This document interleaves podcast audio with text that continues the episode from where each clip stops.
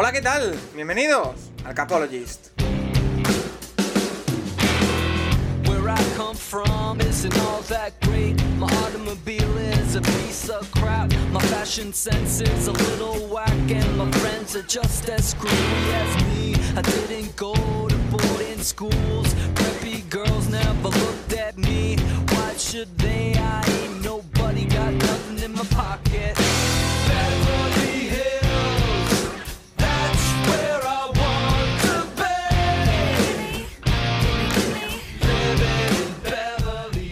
Bienvenidos una semana más al Capologist, tu podcast sobre NFL más interactivo, en una semana en la que sí, ya hemos tenido fútbol americano sobre los campos estadounidenses y es que ya tuvimos la pasada semana ese partido que ya comentamos en su previa, el partido del Hall of Fame entre Las Vegas Raiders y Jacksonville Jaguars y que básicamente sirvió para ver algo de fútbol americano en directo, poco más. No dio para muchas eh, conclusiones, aunque sí que hay un caso especial que es el de eh, Josh Jacobs, en teoría running back titular eh, de los Raiders que jugó bastantes snaps y eso ha generado algo de controversia, pero analizaremos qué es lo que fue ese primer partido de, del Hall of Fame porque esta semana es importante, muy importante dentro del año NFL porque esta semana sí, este fin de semana tenemos 16 partidos de pretemporada que se ponen en marcha, comenzando en la madrugada del jueves al viernes aquí en España con dos partidos, uno de Baltimore otro de los eh, Patriots. Tendremos a todos los equipos jugando, 32 equipos, 16 partidos a lo largo del fin de semana. Así que para todo aquel eh, que echase de menos la NFL, es el día de Navidad, es el fin de semana de Navidad porque comienza la pretemporada. Además de eso, repasaremos todo lo que ha pasado porque eh, sigue habiendo movimientos en este verano en el que no paran de, haber explosiones, bombas, eh, tenemos la petición de traspaso de Roquan Smith.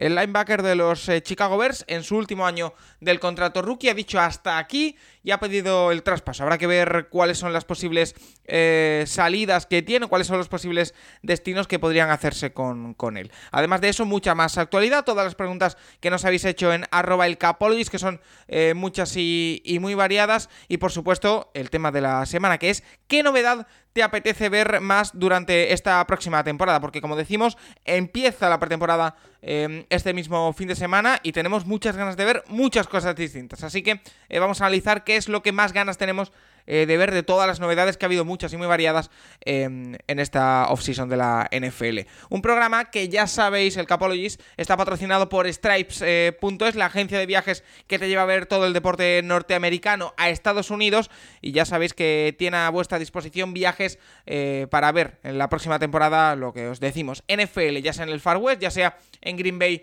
o en Chicago, también algo de, los partidos europeos, pero ya están cerrados. Y recordad que si vais de parte del Capologist, tenéis 50 euros de descuento en todos los viajes a Estados Unidos. Así que no os lo perdáis. Stripes.es, entráis, veis todo su catálogo de viajes para ver deporte, que os lo vais a pasar muy bien. Y si vais de parte del Capologist, 50 euros.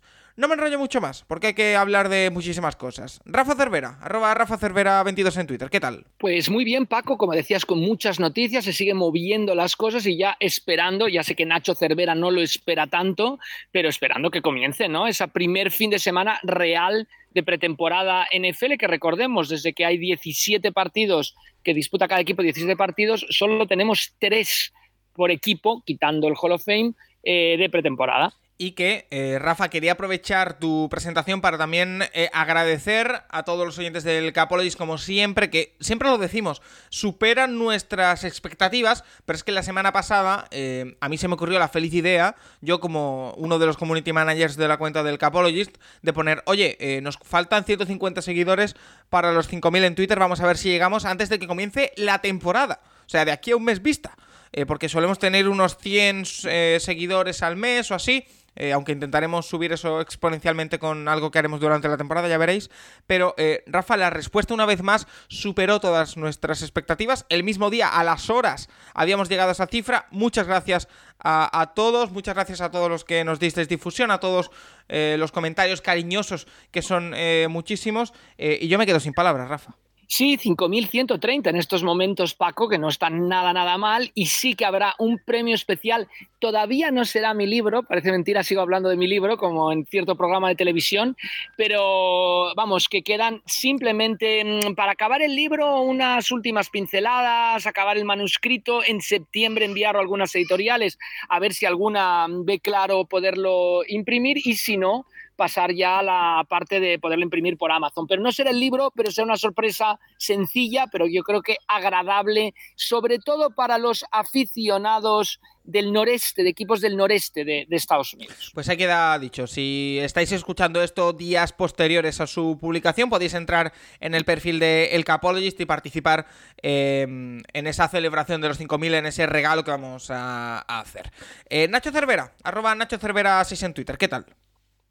Muy bien, ya un partido jugado, un partido bueno, con el nivel que tiene, pero bueno, ya por fin llegamos a la pretemporada real, a ver a todos los equipos y, bueno, con ganas después de que son ocho meses, siete, ocho meses sin ver a, los, a la mayoría de equipos jugar, pues aunque sea una pretemporada, pues estamos aquí. Además, hay partidos en la madrugada del jueves al viernes, otros en la madrugada del viernes al sábado, o sea, hay todos los días, eh, comenzando con, lo hemos dicho, Patriots Giants en la madrugada del jueves al viernes a la una de la madrugada hora española, Ravens Titans en la madrugada del jueves al viernes eh, una y media, em, lo hablaremos, pero eh, ¿a ti qué te dicen estos, estos partidos de pretemporada, Nacho? A ver, muy poco, realmente es ver, eh, ver novatos, ver jugadores que te interesen. O sea, el partido en sí da completamente igual. O sea, el marcador no tiene ningún sentido, pero sí que sirve para ver ciertos jugadores. O sea, yo, obviamente, el único partido que voy a ver completo es el de mi equipo, que aparte me sirve esta semana porque juegan contra Pittsburgh, así que veré a, a Trubisky y a Pickett.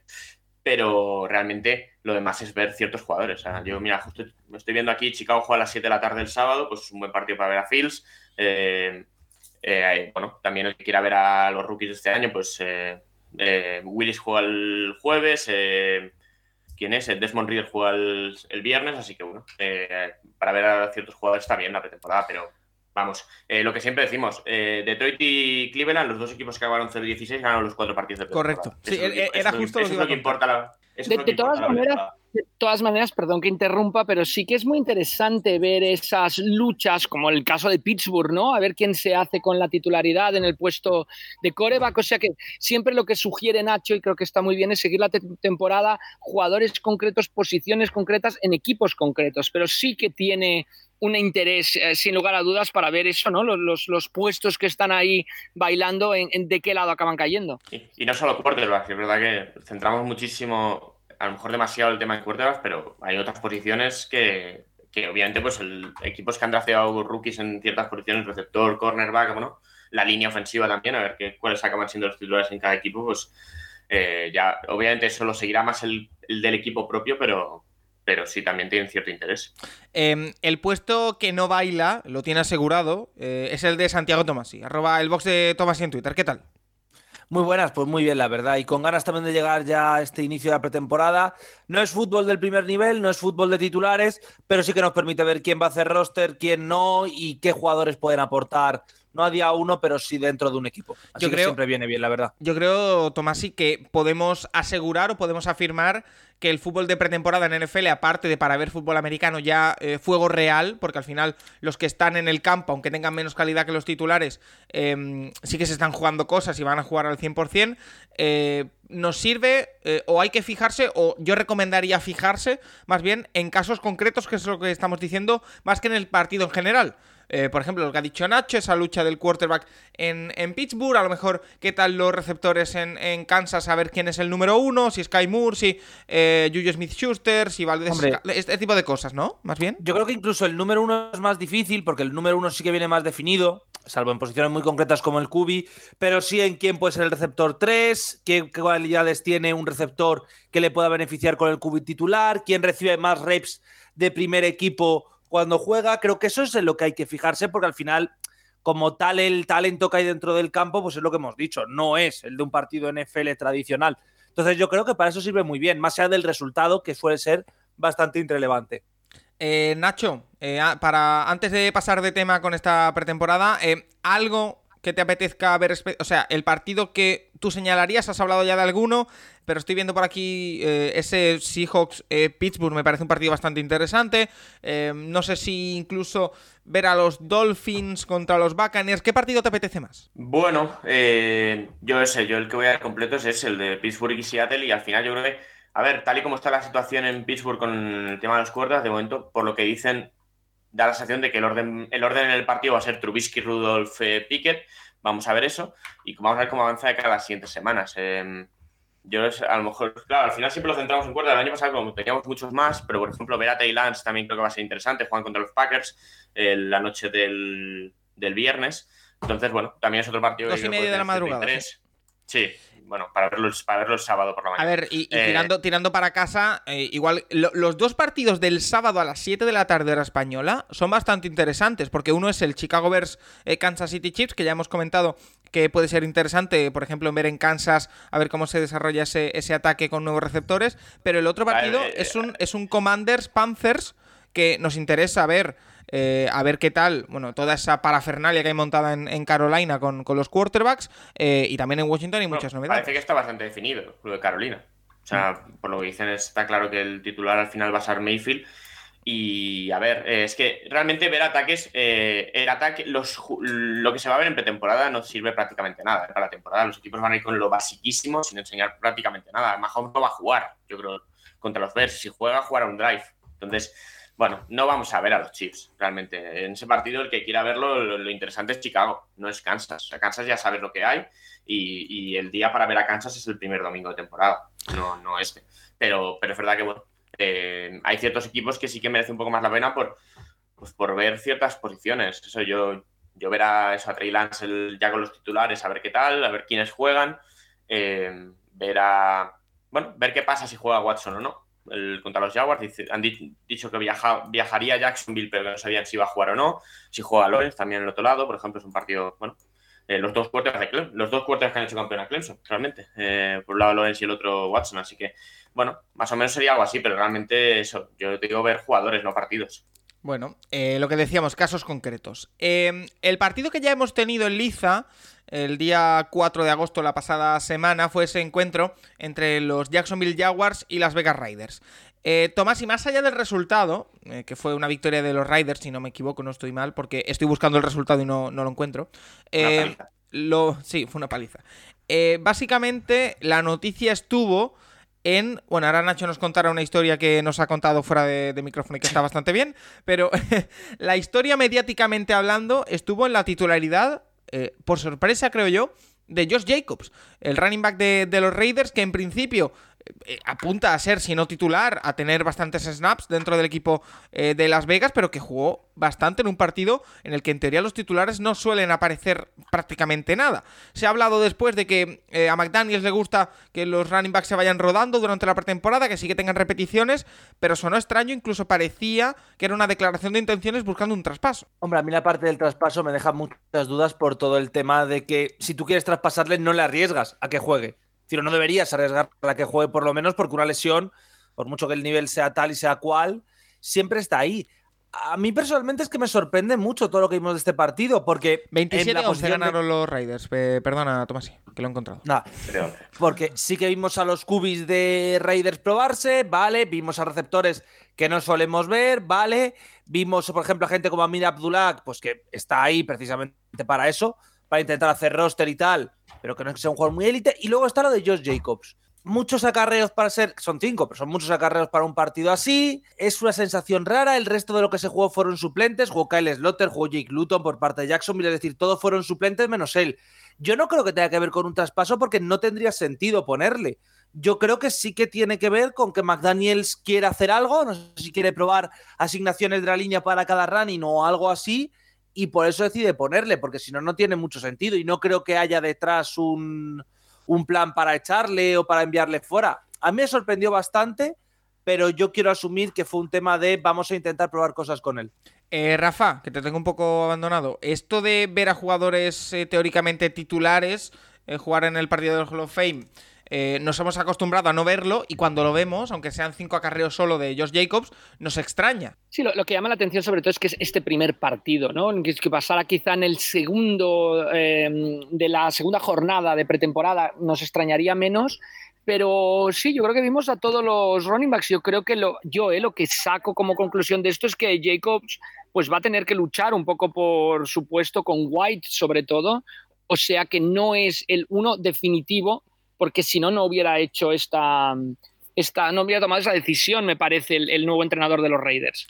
Eh, Nacho, tú que tenías, aparte de esto, tú tenías otra historia bastante interesante. Bueno, lo del partido, a ver, yo Jacobs, me sorprendió al final. Jacobs, el que quiera vender a Jacobs, pues tiene 43 partidos en la NFL para ver a Jacobs. Tres años completos. Eh, algunos en partidos ha perdido, pero puede ver cualquiera de esos partidos para, si de verdad le interesa a Jacobs para hacer un traspaso. Es verdad que no le dieron la opción de quinto año este, para la temporada que viene, acaba contrato este año. Y bueno, siempre hemos visto un poco lo que han hecho los Patriots con los running backs, que no pagará ninguno. Y creo que en los Raiders vamos a ver algo similar. O sea, Jacobs lo normal es que el año que viene no esté en Las Vegas. Y bueno, pues no sé si querrán traspasarlo y a mí me sorprendería, pero, pero bueno, es curioso que le den snaps en este primer partido. Los, los Jaguars sí que en defensa sacaron algunos jugadores. A Trevon Walker jugó el, el uno del draft, eh, hizo algunos snaps. Yo vi a Shaquille Griffin por ahí. Eh, por ejemplo, el, otro primera ronda sí que no jugó, Devin Joy. Pero, pero bueno, realmente eh, mi sensación viendo el partido es que a ver, obviamente no juegan los titulares, pero eh, que los Jaguars tienen muy poca profundidad. O sea, que los, los suplentes de los Jaguars, eh, si hay muchas lesiones de los Jaguars, van a sufrir.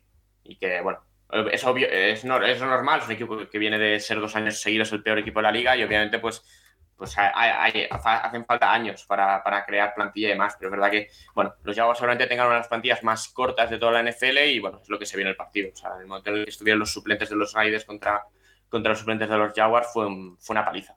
Luego ya, bueno, al final dio un poco igual.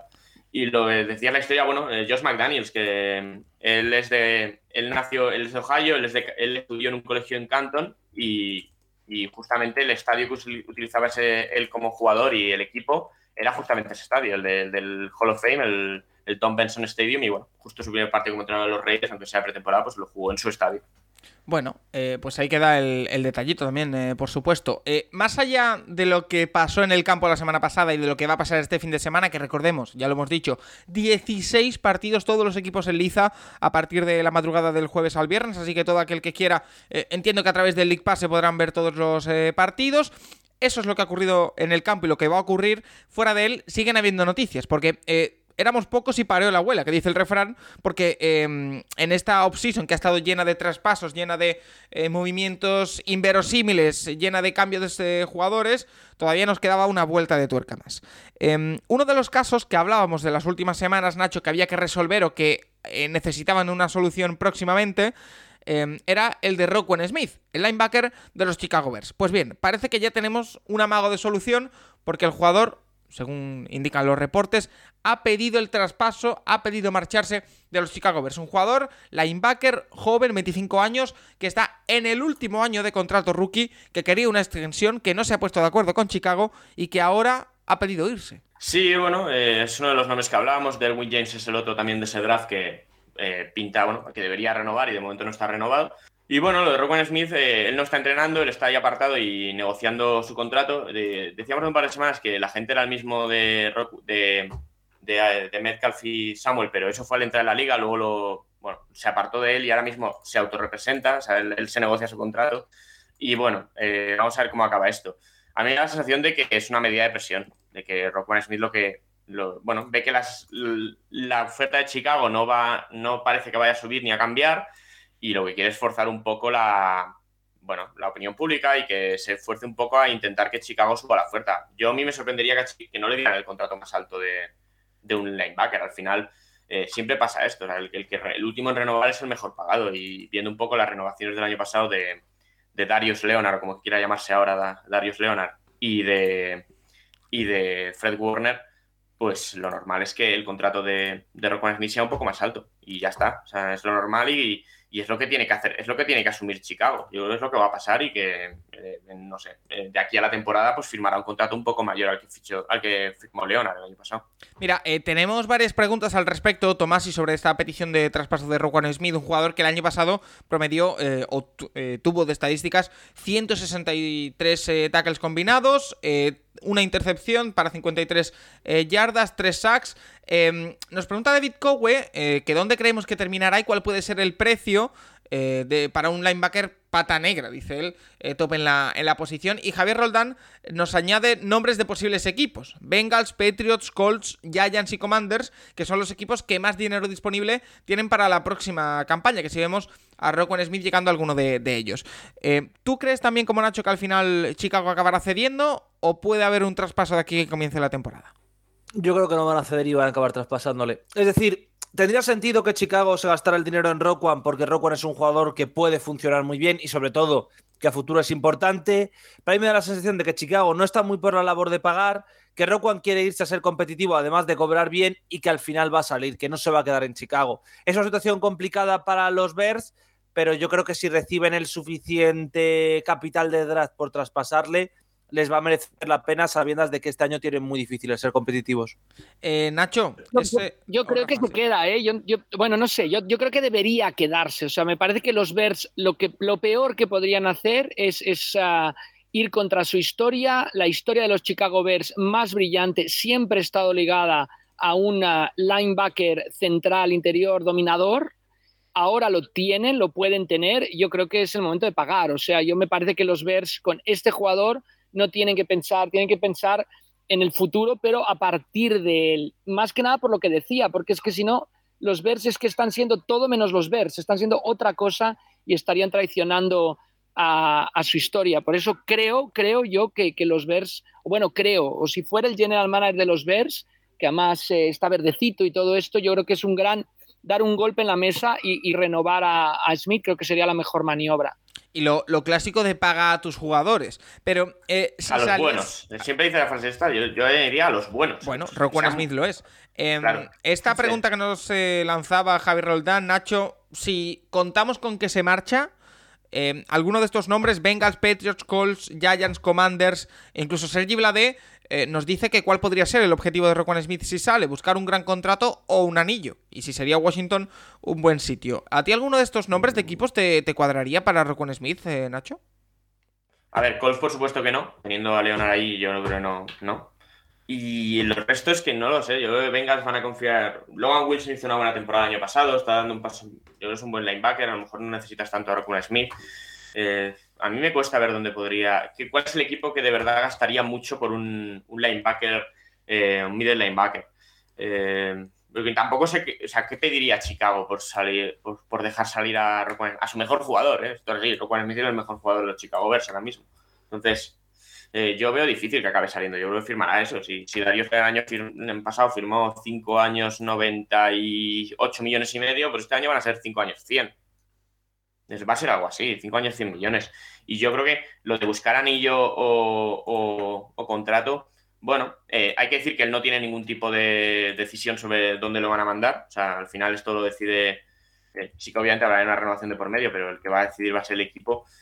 Y yo creo que al final, el momento, el momento en el que está la carrera con Smith, eh, lo que buscas es el contrato. Yo ya, ya llegará el momento. Si no ganas el anillo en los próximos años, ya llegará el momento de acabar tu carrera en un equipo que opte al anillo, pero, pero aquí yo lo que buscas es que gana el contrato. Y estos equipos, no sé, o sea, yo no veo a Patriots dando mucho por, por Smith, eh, los Giants no deberían, los Giants no deberían meterse en esto.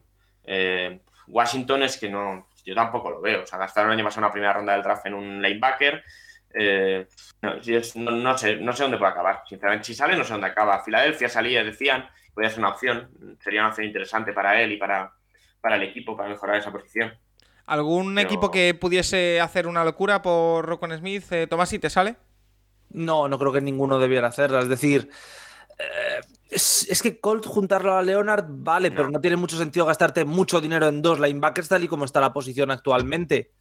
No lo sé, la verdad. A mí en Raven no me convence, que lo he leído también que no lo ponía mucho en comentarios. En Washington no creo que debieran gastar picks en mejorar un linebacker. Además han tenido problemas esta semana con el Si además no me falla con el de D-Line, con el entrenador, que le han despedido. Lo han despedido, sí, sí. Así que no creo que sea un buen lugar ahora mismo para firmarle. No creo tampoco que haya mucho mercado para un linebacker.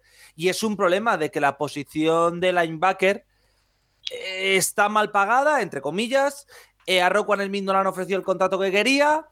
Y la sensación que deja es que o Roquan saca un muy buen trade o un muy buen contrato, o la posición de linebacker va a tener un problema serio. Entonces veremos qué es lo que pasa con él, pero creo que su contrato va a ser más, que más importante para el resto de linebackers de lo que puede ser incluso para él. Em, en formato flash, eh, otras novedades económicas de la liga en esta semana, Nacho, la petición de traspaso de otro jugador, aunque parece que esta no va a ser atendida, eh, la de Karim Hunt en los eh, Browns, que entra en el último año de contrato y además de eso, dos renovaciones. Una, la de Deontay Johnson, que firma por 36 millones, dos años como receptor de los Pittsburgh Steelers, va a seguir en, en Pittsburgh, un receptor que yo he tenido que irme a mirar sus estadísticas porque digo, uy, 18 millones al año, hizo 1161 yardas la pasada temporada, ¿eh? Nada mal, 8 touchdowns eh, para él. Y además, también la renovación se convierte en el eh, kicker mejor pagado de la NFL porque durante unos días estuvo empatado con Chris Boswell, Justin Tucker. Eh, ¿Qué nos puedes decir de todo esto? Bueno, yo creo que lo de Karim Hunt, yo creo que Cleveland hace bien. obviamente tiene sentido que Hunt no quiera llegar a, al último año de contrato sin un contrato más largo, pero yo también entiendo a Cleveland en el no dárselo. O sea, yo, no se lo daría, sinceramente, yo que juegue la temporada y sí, y, en marzo vemos, pero yo creo que en el momento en el que empiezas a gastar dinero en la posición de puerta de esta manera, pues hay otras posiciones que tienes que empezar a, buscar otros, otros jugadores más baratos y anda que no salen running backs que te pueden cumplir el rol de Cunningham en el draft. O sea, yo creo que el, año que viene, pues el backfield de Cleveland debería ser Nick Chubb y otro jugador, no, no Cunningham, así que yo creo que por parte de Cleveland lo hacen bien. Eh, lo de Deontay Johnson, a ver, Deontay Johnson es del draft de, pues de todos los que han ido renovando este año, de J. Brown y compañía, y ha sido un muy buen receptor en, en, en, Pittsburgh. Pittsburgh es un equipo que no se suele equivocar cuando escogen segundas, terceras rondas receptores, y Deontay Johnson es otro caso de estos, y ha jugado muy bien. O sea, yo que el año pasado que había mucha gente diciendo, no, el uno va a ser Claypool, no, no, el uno iba a ser, iba a ser y fue, fue Deontay Johnson claramente, y, y bueno, es un buen jugador, apenas se pierde partidos, y, y la verdad es que como receptor uno para, el inicio de la carrera de Piquet, pues no está, no es una mala garantía. Son tres años, ahora tiene tres años de contrato. Bueno, te da la facilidad para que, bueno, en dos años veas, analices la situación y si o salga traspasado o, o se le devuelva a renovar. por parte de Deontay son bastante bien. y eh, la de Tucker, pues, ¿qué quieres que te diga? El, mejor kicker de la historia tiene que ser el mejor kicker pagado y ya está. En el momento en el que Boswell le iguala, pues eh, Baltimore ha tardado cuatro días en mejorar el contrato. Por eso. Em, Rafa, ¿algo que decir sobre lo de Justin Tucker? Parece que era algo evidente que todo el mundo estamos de acuerdo. Ese contrato, cuatro años, 24 millones eh, con los Baltimore Ravens, 11 millones y medio de signing bonus y 17 millones y medio garantizados. No hay duda de que es merecido porque es, eh, yo creo que de forma unánime, el mejor kicker de la NFL. Lo de Deontay Johnson eh, como ejerciendo ya de wide receiver 1 en Pittsburgh, eh, con esa, bueno, también puede estar Claypool, como hemos dicho, pero el 1 el año pasado fue Deontay Johnson y puede que lo sea también este año probablemente, y lo de Karim Hunt, ¿qué te dice? Sí, no, no, sobre todo yo, yo, creo que el manejo magistral en la posición de wide receiver de los Steelers, pero que ya nos vamos a épocas bastante pasadas, en los últimos 10 años, es excelente. La elección en el draft, cómo los aprovechan, cuándo los dejan ir, mira dónde está Yuyu ahora, eh, renuevan a Deontay Johnson, es una estrategia muy bien, muy bien labrada por parte de los Steelers, siempre en la posición de wide receivers. Y aunque hay veces temporadas que nos parezca que son como los no-name wide receivers, pero siempre acaban rindiendo. Dependerá más del coreback que de los propios wide receivers en esta temporada. Bueno, pues eso en el capítulo económico, como decimos siempre esas eh, renovaciones, peticiones de traspaso que son muy llamativas. También, Nacho, tenemos que hablar de noticias tristes, porque siempre que estamos en los training camps, lo decimos, eh, se nos vienen encima ciertas lesiones, ciertos eh, infortunios, y en esta ocasión le ha tocado a un, me atrevería a decir, sospechoso habitual en el sentido de que ya ha sufrido alguna lesión de este tipo, que es Mickey Beckton, que vuelve a sufrir otra lesión, se queda fuera toda la temporada, un palo duro para los Jets. Sí, sobre todo para él. O sea, realmente Mickey Beckton, bueno, fue una primera ronda que impresionó muchísimo en la combine aquel año y bueno, era un buen jugador. Eh, pero es verdad que la NFL, bueno, le ha costado. Eh, el año pasado llegó con cierto sobrepeso en la pretemporada, se le criticó por ello y, encima tuvo la mala suerte del primer partido romperse, romperse la rodilla y no volvió. Y este año, pues ya ni eso, ni en, pretemporada se ha roto otra cosa en la misma rodilla y, bueno, tiene, pinta que se va a perder toda la temporada y es eso, o sea, van a ser dos temporadas prácticamente en blanco. Y bueno, eh, van a fichar a Dwayne Brown, el que ha estado en, Seattle estos últimos años para, para bueno, para para jugar el año, para, pasar el año y a ver qué pasa después, pero eh, claro, eh, son dos años sin jugar, los dos años de, Robert sale como entrenador, habrá jugado un partido solamente. Y hombre, eh, le tienen que, bueno, le tienen que dar, no le van a dar una opción de quinto año seguramente a final de esta temporada. Y a ver, la, carrera de Beckton, pues mm, no pinta bien, no pinta bien. lo normal es que ya si el año que viene, lo normal es que estén los Jets, pero que no tenga el puesto de titular asegurado cuando empieza la pretemporada. Y bueno, habiendo sido en primera ronda, pues hombre, eh, pinta a, bueno, a Bast, sinceramente. Número 11 Es una pena porque es... Número 11 del draft de 2020. Eh, fue Mickey, Beckton. Eh, que, a ver, porque en principio desde los Jets se habla de fuera toda la temporada. Por lo tanto, habrá que confiar en ello. Sí, es una, es una pena las lesiones, pero bueno, al final, claro, si, de tres años juegas uno, es difícil que a la larga el equipo pueda acabar siguiendo confiando en ti. Y bueno, veremos qué pasa con Beckton, pero pero no pinta bien. Eh, Tomás, sí, también quiero hablar, esto lo desarrollaremos porque hay que hablar de, lo que vamos a hacer y el planning que va a tener el Capologist en las próximas semanas, pero ya os puedo adelantar que la semana que viene eh, vuelve de QB Nerd y probablemente también la intrahistoria, aunque eso es algo que tengo que hablar con, con Santi Cervera, para ser sincero, pero con Juan si está hablado, volveremos la semana que viene y hablaremos de esa lesión que parece que sí, parece que no, a ver si está todo dentro del plan o si nos están escondiendo cosas, de eh, Matthew Stafford. Eh, ese codo, Tomás, sí que preocupa, eh, que podría venir de una lesión por estrés. no sé cómo lo ves. Da bastante miedo, sinceramente, porque no es una lesión habitual. Es decir, si fuese la típica lesión de me duele tal por no sé qué, no sé cuántos, bien. Pero que sea una lesión de un pitcher, que esas lesiones suelen ser crónicas, que sea grande, que no esté entrenando prácticamente nada. Es un poco extraño, sinceramente. Es decir, está avanzando a partir de ahora, pero en las primeras semanas no está avanzando nada. ¿Stafford tiene talento? Sí. ¿Stafford es un muy buen jugador? Sí. ¿Stafford con el codo así puede pasarlo bastante mal? También. Yo imagino que podrá jugar esta temporada. Sinceramente, yo imagino que no tendrá problema. Vamos, a ver eso, ¿eh? Da mucho miedo. Vamos a ver eso porque es una lesión que se da. O sea, lo que dicen, da mucha sensación a lo que suele pasar en béisbol con los pitchers. Y esta, en béisbol eh, le han hecho un tratamiento con plasma y demás, están viendo a ver tratamientos, pero esto es una cosa que muchas veces hacen en béisbol. Y esto acaba muchas veces en una lesión que se llama la Tommy John, que te deja fuera todo el año. Lo, hablaremos con Juan, ¿eh? porque es. Eh, además, creo que tiene que ver con su mecánica. Juan creo que ha hablado de, ello. Em, Rafa, eh, nos pregunta Asturias Cols que si lo de Stafford puede ser preocupante. E incluso. Sí, yo, creo que si más que nada es lo que explica Nacho, es más como un codo que, que como que se sobrecarga, como que dice, basta, ya no puedo más, ¿no? Y, esto, ¿no? El famoso pitcher de los Dodgers y de los Yankees, Tommy Lee, que le dio nombre a esta, a esta cirugía, es muy, muy habitual en béisbol. Y más que nada, yo le diría que es como un codo que, ya ha dado todo lo que tenía que dar. Si es esa la situación, es muy preocupante. Eh, McVeigh ha dicho que, es una lesión anormal. Stafford ha intentado quitarle hierro al asunto, pero, pero vamos a ver, porque puede, sin lugar a dudas, ser una la noticia, por así decirlo, de esta pretemporada, aunque mira que han habido, ¿eh? pero, pero puede acabar siendo la noticia de ya de la pretemporada, ¿no? De, los partidos de pretemporada, sin lugar a dudas. Y hay un equipo, hay un equipo que se puede estar frotando las manos, pero tengo mis dudas porque es un rival divisional. Eh, Rafeta Azul, nuestro amigo Rafa Suñé, nos pregunta precisamente por un rumor que empieza a surgir. Y es que con esa posible lesión eh, a largo plazo de, Matthew Stafford con ese codo, que reitero, eh, esta semana eh, hemos pillado a Juan Jiménez en la montaña y no puede entrar, pero la semana que viene lo, hablaremos con en, el, en The Es pues Tommy, John el pitcher, creo que he dicho Tommy Lee John, que es el actor, no, es Tommy John el pitcher, que, que, le dio nombre a la cirugía.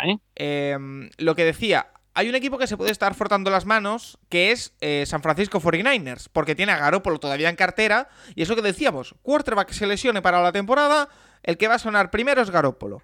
Em, Nacho, ¿ves posible que Garópolo acabe en los Rams, teniendo en cuenta que es un rival divisional? Eh, bueno, yo creo que sería un parche bastante correcto para los Rams de cada temporada. Pero también te digo que eh, por toda la situación de la liga, eh, a, ver, es un poco arriesgado por parte de los Rams, pero podrían incluso eh, esperarse al corte. O sea, realmente, si Garoppolo acaba cortado y el puesto de los Rams está libre, por todo, por opciones de anillo, por opciones de jugar, por dinero que le darían, porque obviamente no le das lo mismo a alguien que va a jugar que a alguien que no va a jugar. La, la opción preferente serían siempre los Rams. me había la sensación de que lo de Stafford lo van a intentar alargar todo lo posible. Que van a intentar alargarlo y que es posible que en el momento del corte de Garópolo no sepamos si Stafford va a jugar en una temporada. Entonces, en ese momento, claro, ¿qué haces San Francisco? El momento en el que se baja a 53, que es el 29, el día 29 de agosto, el día que acaba, el día después de toda la pretemporada, claro, si tú ese día no sabes si, si, Stafford va a jugar o no, que mantienes a Garópolo en el 53, a mí me parece muy complicado. O sea, yo creo que Garópolo no. Yo creo que Garópolo va a cortado y es posible que acabe los Rams después, pero si, si los Stafford se confirman. Pero no, no había Paco, desde luego, ¿eh? Yo no, porque es que los Rams tienen todo a favor. O sea, en una negociación con, esta, con, con Garoppolo va a ser el equipo favorito y el equipo que quiere dar más dinero. Y, Ahora, Nacho, si eres los 49ers y hay esta posibilidad, ¿no aprovechas y lo, le haces un trade y lo mandas donde sea? Bueno, pues, sí, claro, aunque sea comiéndote parte del salario, ¿no? No lo sé, no lo sé, pero es darle, darle un arma. Que no acabe, que no acabe los Rams de ganar. Sí, sí, eso, es una posibilidad. Pero claro, eh, es que a ver quién quiere a Garoppolo mientras pasa. Ese es el problema. Eh, pero sí es verdad que, claro, si los, Rams, si los pueden conseguir que Garoppolo no acabe los Rams, eh, es una victoria para ellos en el caso de que Stafford no pueda jugar. Bueno, pues habrá que ver cómo se desarrolla. Nosotros, como siempre, vamos a irnos ahora a las preguntas de los oyentes. Vamos a hacer una mini pausa y vamos con esas preguntas de los oyentes. Vamos allá. ¿Quieres viajar a ver NFL? Hazlo con Stripes, la agencia referencia en viajes deportivos. Si dices que vas de parte del Capologist tendrás 50 euros de descuento. Visita stripe.es y da rienda suelta a tus sueños NFL.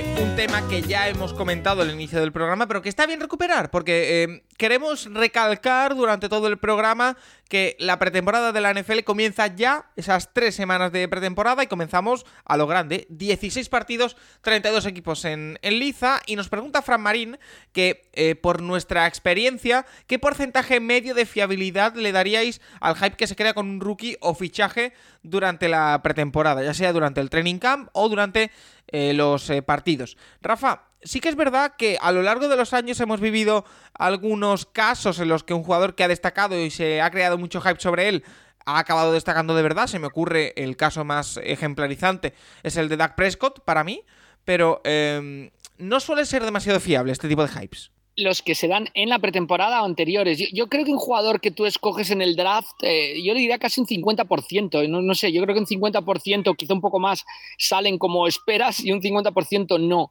Eh, el hype en pretemporada, yo creo que los jugadores que acaban sobresaliendo en la pretemporada, como decías, Prescott, o sea, jugadores que de verdad se ve que puedan jugar, sí que después acaban cumpliendo. Em, o sea que una, yo lo separaría en antes de pretemporada, ¿no? Los que vienen vía draft y después durante la pretemporada. Durante la pretemporada, no sé, Ramondre Stevenson, la campaña pasada con los Patriots, hizo una excelente pretemporada, luego se vio que podía jugar en la NFL. O sea que a mí me parece que los que en pretemporada destacan y se ganan un puesto acaban, acaban haciéndolo bien en la campaña regular. Tomás, sí, todo el hype que se crea que es mucho y muy variado, como siempre digo yo con las preguntas, pues con el hype igual. Eh, ¿Lo compras o no lo compras en pretemporada? 1%. Es decir, hay un 1% que luego sí que va a funcionar, pero el resto no. Y estoy muy de acuerdo con lo que dice Rafa. Es decir, la gente que funciona en pretemporada, que trabaja bien, que hace buen papel, son gente que normalmente en temporada pueden aportar, pero aportar en roles muy limitados, muy concretos y muy centrados en cuál es su especialidad. Creo que el plantearse que los ganadores de la off-season o los ganadores de la pretemporada luego en temporada regular tienen muy poquito que ver. Entonces, sí que hay jugadores que van a cumplir, van a conseguir roster, incluso pueden hacer carrera en la liga, pero no es ese punto de no sé qué receptor ha hecho 10 de 10 en entrenamientos, va a ser el mejor del mundo, o no sé qué receptor ha recibido 0 de 15, estoy convencido de que no va a recibir nada en la NFL. Es decir, hay que limitar mucho porque es difícil. es bastante difícil que La parte negativa, Tomás, si lo que dices la vivió Arcega Whiteside, ¿no? Que tuvo una excelente pretemporada, su primera pretemporada con los Eagles y después no, no estuvo al, al nivel. Claro, y que yo creo que en los partidos sí podemos ver el jugador que destaca en un partido de pretemporada, nos lo podemos creer un poco más que en los entrenamientos. Mm, Eh, es- Bueno, bueno, a ver, en los Paco, al final la pretemporada es una mezcla de jugadores titulares con jugadores suplentes, equipos que salen con todos los suplentes, equipos que no, y claro, un equipo titular contra el equipo suplente de otro, hombre, mejor. Es mejor y obviamente pues hay, hay- pero no, no, no, a mí no me da una visión general. El año pasado hablábamos que es que ya Chase iba dropando balones por, por partidos. Y bueno, y lo los fue. dropaba, y los dropaba. Bueno, y luego fue lo que fue. luego fue el mejor rookie de la historia de, de receptores. Entonces, eh, mm, dice poco, sinceramente, la pretemporada. Dice muy poco. Eh, sí que obviamente pues, te sirve para ver esos últimos puestos de roster. Y, y- y bueno, luego obviamente que los entrenamientos, los entrenadores ven muchas más cosas. Están todos los días ahí, ven, hacen muchas más situaciones, ven ciertas progresiones y, y al final es el jugador que se acaba quedando. No solo el, eh, o sea, hay jugadores que lo hacen peor en pretemporada y se acaban ganando el puesto a otro que, que en principio lo ha hecho mejor. Veremos. Y obviamente el hype, eh, oye, completamente es lo que hay que hacer. O sea, tú ves un jugador que lo hace bien, pues te vienes arriba y luego no hace roster, no pasa nada. Es lo que hay. Bueno, yo igualmente, por si acaso, voy a ver algún que otro partido de pretemporada y cositas, a ver qué, qué tal. Em, Iván Girona, que nos pregunta por el caso que, bueno, llevamos desarrollando durante las últimas semanas, que es el de Deshaun Watson. Em, lo dejamos la pasada semana en un detallado análisis de por qué eh, la sanción de había sido propuesta por Sue L. Robinson era de solo seis partidos, evidentemente lo dijimos, y pasó. La NFL ha apelado y Roger Godel parece que, está buscando una sanción de mínimo un año. Em, nos pregunta Iván Girona que a qué espera Godel para dictar su sentencia. Y cuando lo haga, si Watson apelará a la justicia ordinaria, si podría empezar en la semana 1 con los, con los Browns. Em, el siguiente paso en este proceso, Nacho, es la NFL apela, la NFL propone una sanción, entiendo, distinta. eh, y ahora es el jugador el que tiene en su mano, como ya hizo Ziki Elliott en su momento, apelar a la justicia ordinaria. Em, por parte de la NFL de Roger Godel se habla de eh, un comportamiento mm, de depredador sexual incluso. eh, o sea, hay mucha preocupación en la NFL, esa es la impresión que da con, con la sanción a Deshaun Watson. Em, ¿Qué podemos esperar a partir de ahora? Pues pero Godel ha designado a una persona para que decida, ¿no? Sí. Ahora otra vez. A mí me has... jo, otra vez. Sí, sí, correcto, ¿verdad? correcto. O sea, dos, do- dos personas otra vez. Bueno, eh, a ver, en principio esta persona va a decidir aumentar o no la, la sanción y en ese momento a mí me da la sensación de que si la sanción pasa de, de más de 10, Watson va a recurrir. Wa- Watson va a recurrir al momento y aquello se puede eternizar. O sea, la justicia es así, se eternizan las cosas. Eh, yo no sé si la NFL quiere, quiere que Watson esté la semana 1. Y si le viene, yo creo que le viene, yo es una imagen de, de, de competición muy mala que Watson esté la semana 1 en la liga. Eh, no sé si van a intentar, o sea, yo creo que en el caso de que intenten lo de un año fuera, Watson va a estar jugando la semana 1 porque Watson va a recurrir y le van a dar la cautelar, entonces la sanción se va, en ese Sí, momento y- se va a eliminar. Entonces, no- yo no sé si la NFL quiere eso, sinceramente. O sea, De ahí, Nacho, yo creo que yo por eso o sea, dudaba que, que- que fuera la NFL a apelar, pero ya ha dicho que sí. Pero de ahí lo interesante que el propio Godel se salga del proceso. ya, pero es como que es lo mismo. "Pero, oye, que juega la semana una no es culpa mía. No sé, me explico, es como. O sea, da la sensación de que la opinión. Han, han cogido a un juez para que decida, no les ha gustado lo que ha decidido, entonces van a coger a otro juez para que vuelva a decidir sobre lo que han decidido. Dicen, venga ya. O lo hacemos de una manera o lo hacemos de otra, pero. ¿qué sé? O sea, Ahora va a haber una persona que va a contradecir lo que ha dicho la otra jueza. No sé, a mí, me pare- a mí me parece muy extraño todo y me parece exageradamente largo. Era una cosa que se tenía que haber resuelto hace un montón de tiempo. El traspaso de Watson fue hace cinco meses. No sé, yo, yo no, no entiendo los plazos, sinceramente. Bueno, lo que está claro es que todavía este tema queda bastante por, por colear. ¿eh? Pero lo que está claro me, me parece, Paco, que po- no sé, eh, me, me decís si estoy equivocado, pero yo creo que si la NFL ha apelado ahora eh, dicta una nueva sanción, eh, el que apela es Watson, Va que lo tendremos jugando uno. en la semana 1. Sí, yo creo que va, va para Pues- largo, como decimos. ¿eh? Leí de que había algo de que no podía apelar, si es decir, que podía apelar, pero que no podía hacer eso. No lo sé, sinceramente. A mí me da la sensación de que va a apelar y va a tener esa oportunidad y que vamos a estar eternamente hablando de esto hasta que no se solucione. Y es un poco eh, insufrible porque es que la sanción tendría que salir ya. Si Sí. Tendría que haber La- salido ya y tendría que estar ya confirmada en todos sus sentidos. la, sanción del, del Deflegate famoso que fue impuesta por Godel llegó un año más tarde, ¿no? Sí, sí si no me equivoco. Se recurrió, se rebajó de 6 a 4, ¿no? Y fue el año siguiente. Sí. Sí. Se perdió Brady los cuatro primeros partidos aquellos. Y la de Ziki y Elliot igual, también se retrasó no sé cuánto fue. pero, Sí, claro, y Elliot acabó perdiéndose, que hubo un momento que los cabos le dijeron a Elliot, deja de recurrir porque te pierdes los playoffs.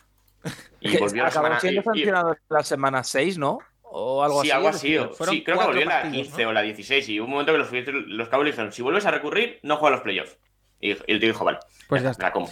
Me la eh, como. Pero es que bueno, será, será un tema a, tratar durante las próximas semanas. Eh, vamos a hablar de nombres propios y de equipos, eh, porque nos pregunta nuestro amigo David Conserpico y Data una pregunta muy concreta sobre eh, Seattle Seahawks. Nos pregunta que después de los primeros días de training camp se está hablando mucho y muy bien de la pareja de cornerback rookies formada por Cody Bryan y Tariq Bullen. En ese sentido, me gustaría que Nacho nos diera sus primeras impresiones de ambos jugadores. También he leído, Nacho, que eh, Pete Carroll está recibiendo la ayuda de eh, Richard Sherman para asesorar a estos cornerbacks, o bueno, que Richard Sherman está dando su opinión sobre lo que ve tanto de Kobe Bryant como de Tariq Bullen. Sí, eso mola. Se vio el otro día en el partido que hicieron de, pretemporada, entre ellos mismos en, el campo de, los hijos. Justamente hubo un momento que enfocaron y estaba ahí por ahí Sherman hablando con, Carroll y bueno, parece que está ahí de, consultor sobre la posición de cornerback. Y bien, eh, a ver, el tema eh, es un jugador que bueno, salió en quinta ronda del draft, que es un jugador que apenas había jugado en, college eh, de cornerback, pero que físicamente es una locura. Entonces, bueno, obviamente cayó porque eh, no, era un jugador que en college se veía que no sabía jugar de cornerback, pero que físicamente era lo que era un jugador increíble. Y da la sensación de que en, este, en los OTAs y ahora en el training camp eh, la progresión es bastante evidente, que, hay muchas cosas que hacía mal en college que empiezan a hacerlas. Y, y, bueno, todas las informaciones que salen del training camp es que lo está haciendo muy bien. Eh, que, daba pinta de que este año era imposible que jugase y que, bueno, veremos, de momento no es titular, veremos de aquí a un mes si lo es o no. Pero es un jugador que, bueno, apetece mucho porque tiene un potencial increíble. O sea, como antes del hype, pues jugador que eh, todo lo que se está hablando en el training camp de él es excelente. Y Toby Bryan, bueno, es un jugador que eh, ya es el perfil claro de cornerback 2 la NFL. Ya lo era en, ya lo era en Cincinnati con, con Garner en el otro lado, un jugador que físicamente es mucho más limitado pero que es un tío que, siempre cumple y que, bueno, da la sensación de que a la larga es la pareja de cornerbacks de Seattle y que no pinta mal, no pinta mal. No sé si van a ser titulares en septiembre alguno de los dos, pero que pintan muy bien de cara a la larga y que siendo una posición en la que hay tantas lesiones, eh, van a acabar jugando y van a, y bueno, veremos si se ganan el puesto o no, pero, pero pintan bien los dos. Em, otro equipo porque nos preguntan, además, eh, dos usuarios diferentes, Bernie de Chiefs y Diego del Rey, es Kansas City Chiefs. Lo hemos nombrado un poquito al inicio del programa, Tomasi, pero eh, nos dice eh, Bernie de Chiefs que si las incorporaciones en ataque pueden hacer olvidar a Terry Hill, que en Training Camp están siendo muy buenos. Vuelven los Chiefs a ser favoritos a todo. Em, y nos pregunta Diego del Rey que si con la llegada de Carlos Dunlap la defensa de los Chiefs da un salto de calidad. Por partes. El ataque. Partiendo de la base de lo que hemos dicho hace 10 minutos, que los training camps hay que cogerlos un poco con pinzas, em, eso no indica, si los receptores son un pelín mejor, un pelín peor, que los Chiefs no sean candidatos a todo. A priori, y a 10 de agosto, que es cuando estamos grabando, Kansas City Chiefs es uno de los grandes candidatos al anillo, sin duda. Pero no sé cómo ves ese posible, esa posible transición en cuanto al cuerpo de receivers. A ver, pues que va a empeorar. Es decir, para mí es obvio que va a empeorar porque tienes de Tyreek Hill, que es un receptor top 5 de la liga. Habrá receptores que no lo son. Es decir, Sky Moore me parece bueno, pero no es top 5. Juju Smith eh, no es top 5 y además es rookie. Es decir, que quede claro. Eh, Juju Smith quizás es top 20 de la liga. No es top 10 ni de broma. No, no, no. Eh, Males Scalding no es receptor 1 en ningún equipo de la liga. Por ahora. Claro, ni por ahora y nunca, Paco. No siento decírtelo, pero no es un receptor 1. Es decir, ¿es un buen jugador? Sí, no es un receptor 1. No pasa nada, no todo el mundo tiene que ser receptor 1. El tema es, evidentemente, has perdido talento ahí. Has perdido talento en, en el puesto número uno de receptores. Tienes a una de las mejores mentes ofensivas de la historia de la liga, tienes a uno de los mejores cubis actuales de la liga, se solucionará. Es decir, no me parece dramático. Lo de se marcha Tyreek Hill y el ataque va a caer, no. Y que recordemos que se, se, va Tyreek Hill, pero sigue teniendo a Travis Kelsey. Que ejemplo. hay que contarlo. Em, Nacho, en cuanto a la defensa, Carlos Dunlap, eh, ¿puede ser un upgrade importante o ya está un poquito fuera de, ámbito? A ver, Dunlap da la sensación un poco como el fichaje que tuvieron a, mitad de temporada el año pasado en Melvin Ingram, que se les salió muy bien, pero, a ver, Dunlap, yo lo he visto en Seattle estos últimos años, 2020 estuvo muy bien cuando llegó, este último año eh, las estadísticas mienten mucho, o sea, acabó la temporada con 8 sacks y medio, hizo 8, hizo 8 sacks en diciembre, cuando la temporada daba completamente igual. Eh, cuando, cuando de verdad importaba medio sack y jugando muy mal jugando muy mal y en algunos partidos jugando muy poco. Entonces, eh, yo no, confío mucho. el, tema, el tema en Kansas es Frank Clark. O sea, Frank Clark viene una temporada lamentable y no puede volver a hacer una temporada tan así porque si no el año que viene está cortado. Y esa, es la, para mí esa es la clave de, la línea defensiva de Chiefs, que Frank Clark vuelva a recuperar un poco el nivel de otros años. Porque si no, eh, yo eso, la pareja Clark-Dunlap, hombre, Mm, viendo los últimos años, no es una gran pareja. Em, Rafa, eh, los Chiefs en ataque con esa incógnita, ya lo hemos dicho, de que se marcha Terry Hill. En defensa se han marchado también hombres como por ejemplo Tyran Matthew. Em, son candidatos. A día de hoy son candidatos sí o sí.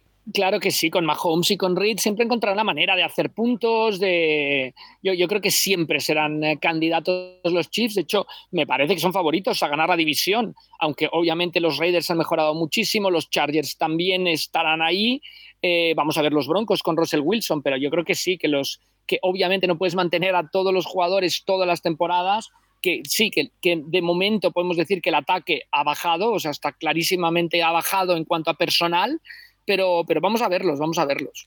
Bueno, será uno de los equipos, por supuesto, a tener en cuenta. Otro son los Tennessee Titans, por el que nos pregunta eh, Kim Ferré, que nos dice, aunque no sea una novedad, tengo una duda estadística que seguro que podéis resolverme.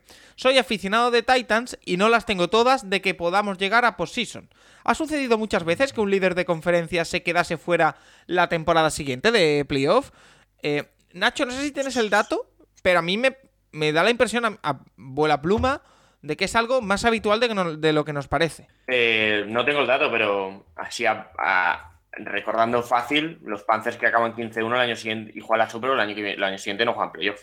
Por ejemplo, el año, el año después. Me voy a año... triple, pero ¿los Ravens no ganan la, la FC el año, el año pasado antes de quedarse fuera este año? Eh, la ganan el año MVP de la mar, pero el año siguiente ah, no, perdón, sí, sí. Eh, pero a ver, es que no es tan complicado. Los 49ers, también, ¿no? Que van a la ah, Super Bowl, quedan primeros en la conferencia nacional y después no van a playoff. Sí, sí, correcto. Sí, sí. Los de hace dos años, el año pasado, el año, o sea, 2019 sí, 2020 no. Eso fue.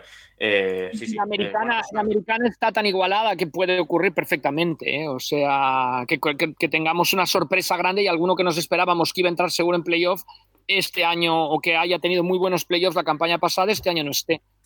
Así que bueno, sí, es posible eh, y suele pasar. Así que, a ver, yo no creo Em, también es que, también eh, os digo una cosa, yo el dibujo de los playoffs o de los equipos que para mí son candidatos a entrar en playoff está un poquito difuso hasta que hagamos eh, esa previsión de semana tras semana los partidos y a ver lo que queda. Porque yo veo a muchos equipos en la FC con candidaturas para entrar, por supuesto, Titans es uno de ellos. Para mí son equipo de playoff ahora mismo. No sé si los veis fuera, Tomás. Eh, yo no, pero no me sorprendería que no ganaran la división, por ejemplo. Eh, claro, es que ese es el tema, que al final ganar la división te asegura el seeding en playoff. Eh, tienes a los Colts en tu misma división. Ya ahí lo tienes más complicado, aunque es cierto que en los últimos años ya parecía que los Colts podían ganarla. Yo creo que Tennessee va a entrar en playoff sin mayor apuro. Eh, pero decir eso no es seguridad de nada. Decir sí que pueden quedarse fuera. Yo entiendo que no va a pasar, ¿eh? Que van a entrar. Pero está difícil está bastante difícil por lo que hemos hablado de la FC y que ha pasado muchas veces. Le pasó a Dallas también en 2016, lo de ganar y tal, tener un mal run en playoff y al año siguiente quedarte fuera. Son cosas que pasan y son más habituales de lo que parece. Yo personalmente creo que Tennessee sigue ese equipo de playoff, pero que va a ser complicado entrar este año en la, en la FC, que es algo que ya hemos comentado varios meses además. Bueno, pues eh, a ver qué tal eh, Tennessee Titans dentro de la AFC. Otro equipo por el que nos preguntan por sus opciones de playoff es Carolina Panthers. Y nos pregunta de Guzmán. Nos dice, ¿veis a Carolina entrando en playoff? Parece que la organización está contenta con lo que está dando Mayfield al equipo. Em, Carolina, yo es un equipo, Rafa, que lo hemos dicho, yo lo he dicho, que si las cosas funcionan bien, eh, con esto del quarterback, si no se desvían, si no hay jaleos eh, externos, pueden entrar en playoff en la NFC. Eh, no sé yo, creo que pueden entrar porque están en la NFC. Yo creo que en la AFC no tendría ninguna oportunidad. Dentro de la, de la NFC está en una división que debería ser dominada fácilmente por Tampa Bay. Pero bueno, yo creo que hay muchísimas incógnitas en Carolina ahora mismo como para ponerlos. O sea, que pueden entrar, pueden entrar. Yo no los pondría como candidatos A o favoritos A porque hay muchas incógnitas. ¿Qué pase con el juego de carrera? ¿Qué pase con la posición de quarterback? Eh, sobre todo muchas incógnitas en ataque tienen los Panthers, me parece, para... Pero podrían entrar, sí, sí que podrían entrar. Entraron los Eagles la campaña pasada. Yo, si tuviese que jugarme una cena ahora mismo, diría que entran. Yo. Yo Bueno, creo, Paco, yo, pues creo- mira, yo creo que es más veo, ¿eh? probable. Paco, yo también la veo, yo también, yo también la veo. Yo creo que es más probable que acaben en el top 5 del draft que en playoff. Sí. Estoy de acuerdo. Bueno, Y aparte es que yo me puse a mirar las predicciones, me puse a hacer ahí alguna simulación y tal, y me salía que empezaban horrible. Que claro, es un equipo que. un- los Panthers que empiezan 1-6, Matt Rule está en su casa. Y el drama es ese, el drama es que el entrenador está para ser echado. Entonces, Ya. cuando el entrenador está para ser echado, eh, va a ser difícil.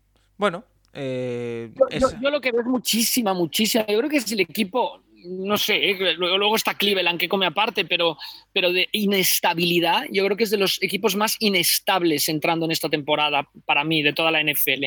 Yo diría Washington también, es decir, les pondría a los tres. Sí, pero quizá, Washington puede quizá el tema de, de Washington no es tanto de entrenador como de a ver qué, qué pasa con buenos jugadores, ¿no? Porque no Bueno, veo. pero Washington, no a ver, ¿eh? Pero no veo a Ron Rivera cuestionado. No, no, bueno, no, Bueno. pero vamos a ver, que al final son dos temporadas con siete victorias, ¿eh? Tampoco son dos. No, el año que entran en playoff no ganan 12, ni, ni 10. Eh, pero el tema con Washington, cuidado que eh, se han retirado ya tres jugadores en dos semanas. Se- a un entrenador despedido. Chase aún no va a llegar a septiembre. Carson Wentz parece que lo está haciendo bastante mal. Eh, cuidado con Washington. ¿eh? O sea, Washington, había algún oficial la semana pasada hablándonos muy bien de, Dodson y tal. Ostras, eh, yo no sé. Yo, Washington, no tengo muchas esperanzas ¿eh? de cada temporada. Yo es que el problema con Washington es lo de siempre. Cuando estás mal gestionado desde arriba, eso afecta abajo. Y el problema de Washington está más arriba, de Ron Rivera. Entonces, se te empieza a ir gente, tienes la bronca que tienes con el coordinador defensivo, el coordinador defensivo lo mantienes, pero se marcha el entrenador de línea, pero se te retiran tres jugadores. Eh, Da siempre la sensación de que la inestabilidad que provoca Snyder afecta luego en el campo. Y parece que este año es otro año más de eso. Bueno, em, más preguntas, como por ejemplo la que nos hace Las Fanball, que nos pregunta cuánto de posible veis que Odell Beckham Jr. acabe en Buffalo Bills. ¿Sería la guinda del pastel para el proyecto de, de Buffalo? Un Odell Beckham Jr. que mi aportación va a ser que se ha puesto muy fuerte. O al menos eso se ha visto en, redes sociales en esta offseason, recuperándose de esa lesión que sufrió en la Super Bowl. Em, hay que ver primero si llega a inicio de temporada, que me cuesta pensarlo, lo hablamos creo que fue hace un par de semanas podría ser una opción para, para Buffalo. Eh, no sé cómo lo, lo ves, Nacho. Yo creo que ya Odell Beckham está para eso, para proyectos eh, que vayan directamente a por el anillo y ser un complemento, no mucho más. A ver, todo esto sale de un, de un comentario de. en sí, porque Bob, Miller de está, Miller con está él. presionando. Pero vamos, que. eh, yo no sé si. Yo, si fuera Buffalo, no sé si lo haría. Yo no sé si metería a Von Miller en ese vestuario, tal y como está. Tal y como pinta el vestuario de, de Buffalo, pero. El tema es eso, que es que yo no sé cuándo va a jugar eh, Beckham, ¿eh? Se lesionó en febrero. No se lesionó en octubre. Ahora mismo, eh, los Bills, mirando aquí su roster a vuela pluma, tienen muchos receivers, evidentemente, eh, pero tienen a Stephon Diggs, tienen a Jamison Crowder, tienen a Tevon Austin, bueno, tienen ahí a, varios receptores también metidos ahí en, profundidad. Eh, Rafa, yo no sé si tú verías a uno del Beckham encajando aquí, sobre todo uno del Beckham después de esa lesión que ha sido bastante grave, que ya tiene una edad, eh, no sé cómo lo ves. Yo creo que no lo necesitan para nada los Bills. Ahora, eh, yo creo que del Beckham, como no va a empezar la temporada, va a acabar firmando con alguien que se vea candidato, que crea que gracias a traerlo puede marcar una diferencia. Eso sí, los Bills, yo para mí no necesitan a, a Odell Beckham para nada en, estos momentos y yo estoy de acuerdo que la parte más de vestuario y todo esto podría ser más eh, obrar en contra que a favor del equipo en general. Bueno, eh, Odell Beckham, un nombre propio. Y otro nombre propio por el que nos preguntan, que es un nombre que suele salir a la palestra cada X tiempo por simplemente su recuerdo. Eh, Andrew Luck. Nos pregunta Jaime Cuellar que hace poco escuchó unos podcasts de, de, Athletic acerca de Andrew Luck y que le gustaría saber nuestra opinión acerca del jugador y también sobre la serie de podcasts si los habéis escuchado. Yo no he tenido el gusto, pero sí que sé que Rafa es un gran admirador, no de los podcasts de, de Athletic, eso no lo sé, sino de Andrew Luck, y que siempre has ensalzado mucho su figura. Sí, sin lugar a dudas. Yo no, no, he escuchado los podcasts. A mí me parece que el problema que tuvo Andrew Locke, yo creo que es un fuera de serie, un, un coreback que marcó, tenía el dificilísimo papel de sustituir a Peyton Manning en los Colts y lo consiguió. Em, muy productor de yardas, un gran competidor, em, pero le pegaron demasiado. Yo, creo que ahí eh, Chuck Pagano, que se fue, era el head coach de los Colts, que le tocó a él, no diseñó un ataque que le protegiera, sino al contrario, recibía demasiados golpes y de ahí que se acabara, desgraciadamente, su carrera tan pronto pero yo creo que podía haber sido un Hall of Famer sin lugar a dudas si hubiera, si hubiera continuado más años. Bueno, eh, no sé si alguno, Tomás o Nacho, habéis escuchado algo de los podcasts de, de Athletic, de Andrew Black, o si queréis aportar algo del jugador, que al final, el otro día leí un tuit que decía que aún sigue teniendo 32 años, eh, que me parece alucinante. Sí, sí, se retiró con 29, o sea, es lo curioso, es uno de esos atletas tremendos que se retiran desde los 30. Eh, bueno, es curioso, lo estaba mirando ahora, se retiró un 24 de agosto, o sea, quedan dos semanas todavía para, para el día en el que... es curioso, ¿eh? Una, en un tercer o cuarto partido de temporada, creo que fue el tercero, eh, que ahí en casa, adiós, lo que te cambia la temporada, ¿eh? pero bueno, eh, Andrew era buenísimo, era buenísimo, era, era un uno del draft que confirmó todo lo que salía del draft y, luego es verdad que, bueno, los Colts no supieron llevarle y es curioso que justo cuando trajeron a Reich y a, y a Valar, pues él ya, ya estuviera demasiado golpeado como para, para querer seguir. Pero bueno, el, año, el último año es increíble, ¿eh? el último año que juega es un nivel brutal. Aquellos Colts pintaban horrible y entran en playoff y ganan, ganan un partido en playoff. O sea, más una, Andrew Luck es lo que tiene que hacer personalmente. Sí, decía jugador inteligente.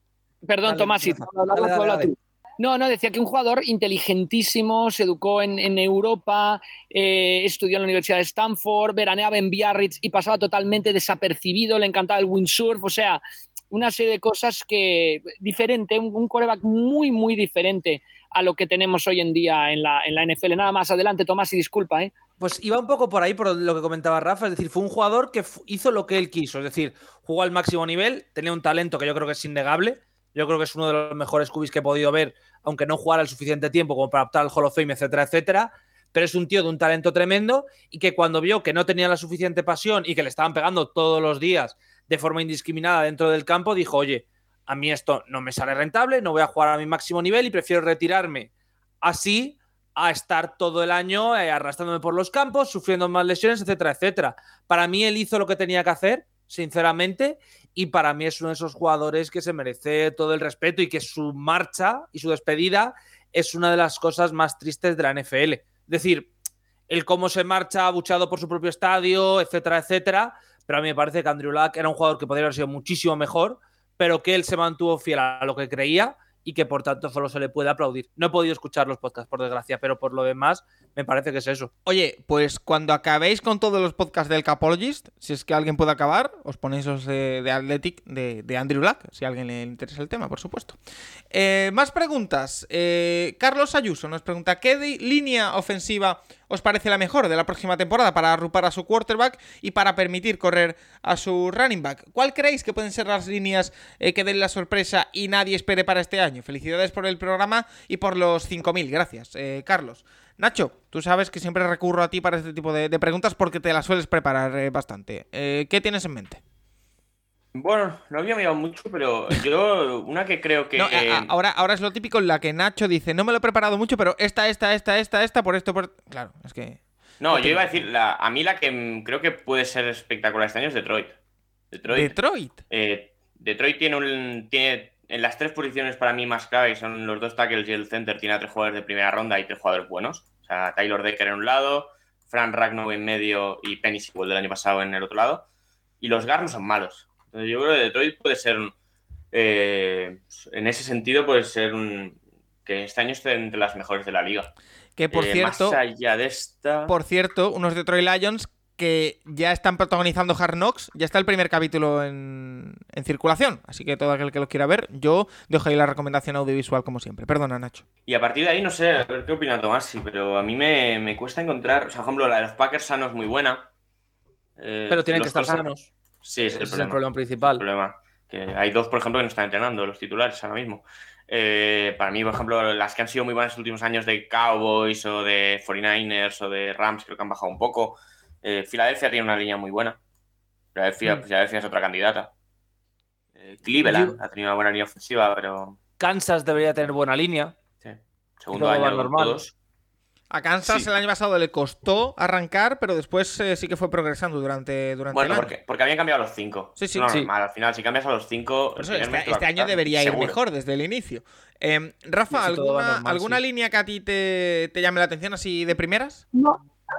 A mí me gusta mucho Filadelfia, eh, pero mira, por ejemplo, es, es que es muy complicado porque quiénes se man... Pero me gusta Filadelfia y estoy de acuerdo con Nacho. Yo creo que la que puede, eh, en la línea de la pregunta, dar la gran sorpresa es Detroit. Después tienes Tampa Bay, está muy bien, pero bueno, mira lo que ha pasado. Bueno, eh, Yo tengo fe en Baltimore, por cierto, que no la hemos mencionado y es una línea que me Sí. gusta bastante. Sí, A ver, Baltimore creo a que lo puede hacer guay. A ver, Stanley, si vuelve. La Stanley era uno de los mejores tackles de la liga cuando se lesiona. Por si eso. vuelve bien. Yo creo que si vuelve Stanley, con Lindebaum de center, eh, con los guards que tienen que no son malos, ojo. Linderbaum es otro que cuidado que tiene una lesión, que es la de Liz Frank, que es la que Mm. tuvo, por ejemplo, el año pasado Travis Etienne, que se perdió todo el año. Vamos a ver si cuánto juega. Eh. Ya, eso sí. Pero yo creo fuera que una si dos semanas, yo quiero verlos. Si juega en Baltimore, yo creo que van a ser buena línea. Y la de Chargers debería dar un paso hacia adelante este año, yo creo. Bueno, pues al final hemos sacado muchas, muchas líneas. Eh, Tomasi, una historia que ha salido esta semana y por la que nos pregunta Xavi Sánchez es un documental o un mini documental de unos 7 minutos que ha hecho Sport Center eh, hablando de un jugador de los actuales eh, Dragons, de Michael Sam, un jugador que eh, en 2014 se presentó al draft y justo antes declaró eh, que era gay, que era homosexual y fue el primer jugador abiertamente homosexual en ser eh, drafteado, lo hizo en la séptima ronda, no llegó a jugar nunca un partido de, regular season en la NFL y nos pregunta eh, que qué nos parece esta historia Xavi Sánchez y que cómo creemos que le afectó el declararse eh, gay antes del draft. Le preguntaban al mismo Michael Sam en ese reportaje que si cree que la NFL tuvo algo que ver en que le eligieran los San Luis Rams en esa séptima ronda, quedaban solo siete elecciones para su, su finalización del draft y él decía que bueno, que jugó su papel la NFL, pero que, que no necesariamente, que lo que quería era jugar al fútbol y ya está.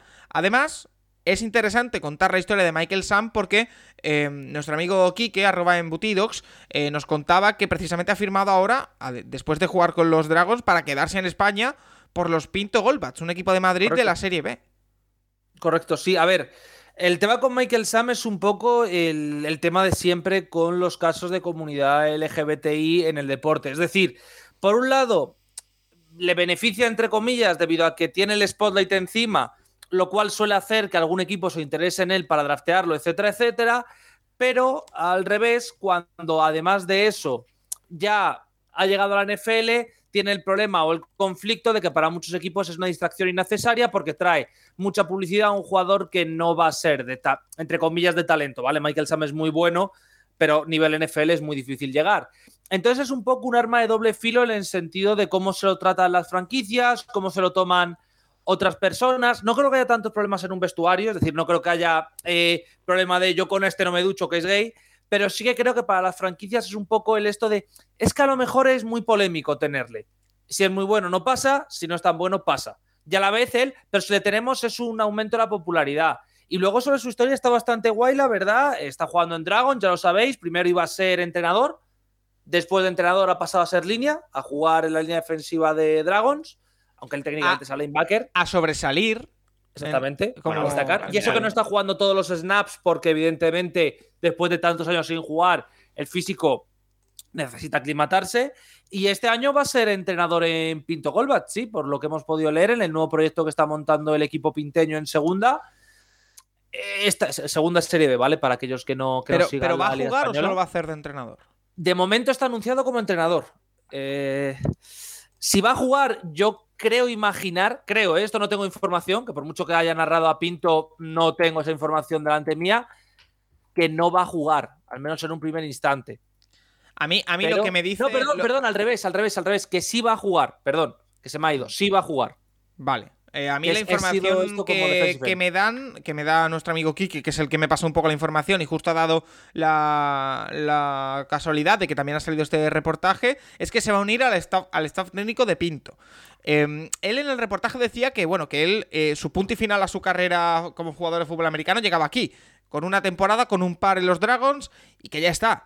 Pero que, bueno, se, se puede quedar en España y jugar en en el equipo de. Paco, lo, que, lo que destacaría también es que él tuvo una gran temporada de college, una gran carrera de college, hecho jugador defensivo del año en la SEC en 2013 con Missouri, con lo cual había perspectivas muy altas de él. Lo que pasa es que después es como, como si el mejor momento de su carrera lo hubiera vivido en college porque hizo un, un combine fatal, fatal, fatal, fatal eh, lo draftearon los Rams, como, como ha comentado Tomás, y ya al final del, del, draft del 2014, y luego no pudo jugar un solo partido. En la NFL, se fue a la Liga Canadiense, donde no acabó de, encontrarse bien, me parece que jugó uno o dos partidos con Toronto, y para él ahora esto ha sido como, como un rejuvenecerse, ¿no? como un volver al fútbol americano, pero yo creo que el, el punto de inflexión más grande es que se esperaba mucho más de él al haber sido esto elegido el mejor jugador de la SEC defensivo con la Universidad de Missouri.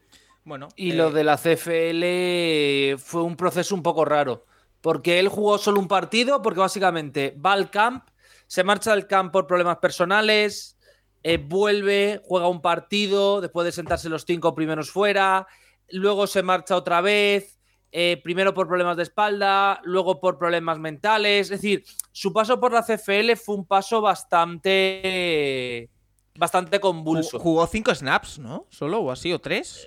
Eso no mucho más. Es decir, es el primer jugador homosexual en jugar en la CFL, pero sus estadísticas son de no, no tener ningún tackle, no tener prácticamente nada, jugar muy, muy poco allí. Evidentemente, aquí en Europa eh, es el mejor jugador de, con muchísima diferencia. Y en Pinto, en Serie B, yo he tenido la fortuna de narrar Serie B. Un jugador de estas características no es que sea dominante, es que literalmente puede destrozar líneas ofensivas rivales eh, que son salvajes.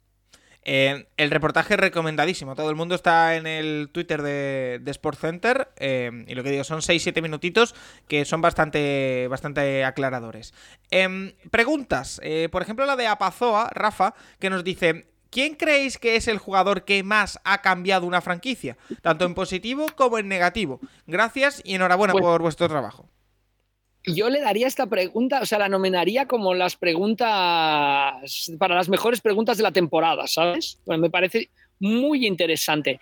Yo he estado haciendo un pequeño estudio y me parece, seguro que Nacho dirá lo contrario, pero me parece que sobre todo ahí hay un quarterback que va ligado al cambio de una franquicia, pero que también aporta la parte de entrenador, que es, que es fundamental. Pero bueno, mira, tengo yo aquí Terry Bradshaw cuando llega a los Steelers. Es cierto que, el equipo está ya empezando a. que después se va ensamblando, pero es, fundamental eh, Terry Bradshaw en los Steelers. Joe Montana con los 49ers. John Elway con los Broncos. Peyton Manning con los Colts. Brett Favre con los Green Bay Packers. Russell Wilson con los Seattle Seahawks. ¿Por qué no decir Joe Burrow también con Cincinnati? Y obviamente Tom Brady en dos ocasiones, con los Patriots y con los Buccaneers. Y es curioso porque si nos vamos a, running backs, por ejemplo, ni el mismo Barry Sanders, aunque obviamente los Lions con Barry Sanders eran mucho mejores que sin Barry Sanders, le dio el giro a la franquicia, ni OJ Simpson a los Bills, ni Walter Payton a los Bears. Los Bears acaban ganando cuando Payton lleva ya bastante, bastante tiempo. Eh, o sea que yo creo que, que, la figura del coreback yo creo que va perfectamente ligada a eso. Y después entrenadores. Y en entrenadores, pues con Wilson está Pete Carroll, por ejemplo, con, con Brady Bill Belichick, con uh, Peyton Manning, Tony Dungy, con uh, Elway, Mike Shanahan, decía yo Terry Bradshaw, Chuck Noll. Em, yo creo que también Ben Roethlisberger le da un cambio a los, a los Steelers.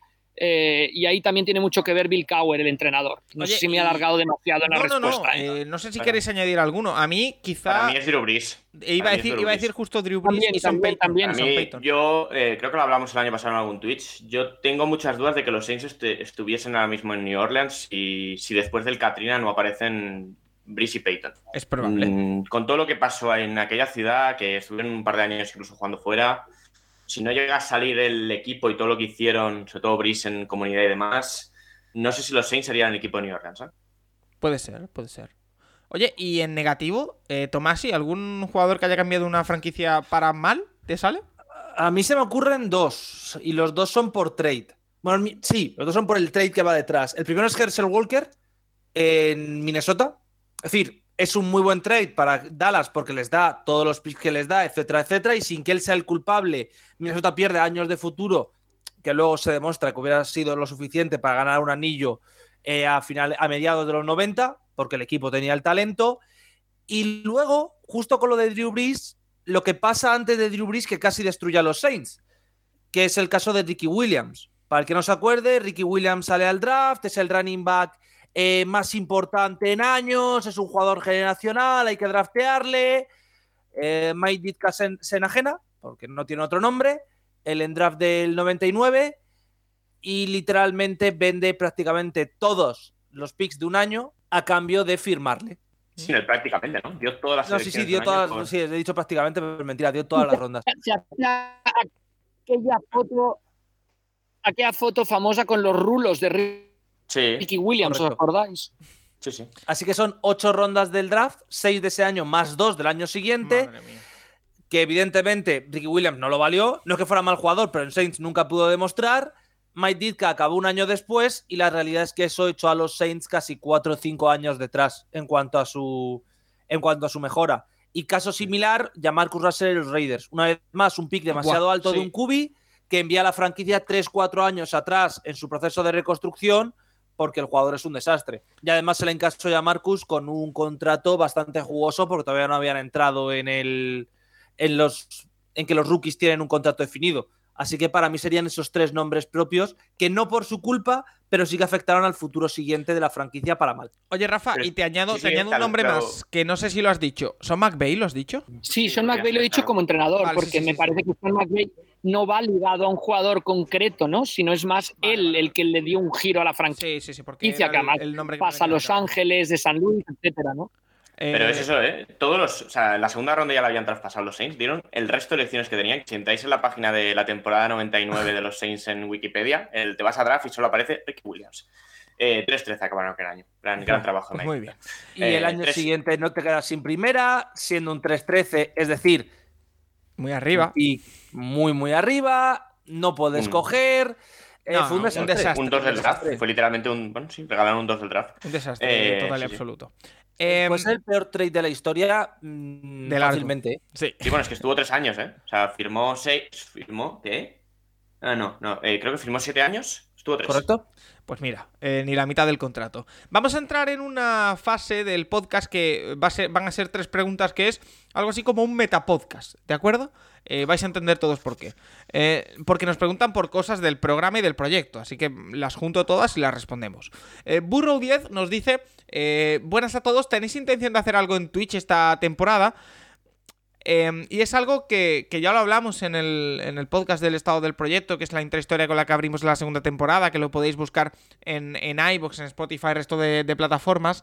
Es algo que tenemos en mente, pero es algo que a día de hoy no es realizable por la incompatibilidad de horarios que tenemos y por la complicación de horarios que, tenemos. De hecho, una de las cosas que sí tenemos eh, en mente para poder hacer durante la temporada es establecer como mínimo un día, una hora yo creo que ya es complicado, un día de grabación de cada uno de los programas, porque vamos a tener, eh, esto yo creo que ya lo he dicho en varias ocasiones, cinco podcasts, o la idea es tener cinco podcasts durante la semana eh, en- en época de temporada, eh, por lo tanto queremos establecer días y que no vayamos variando como en esta off-season en el que, bueno, tenemos que movernos un poco dependiendo de las necesidades de, de cada uno.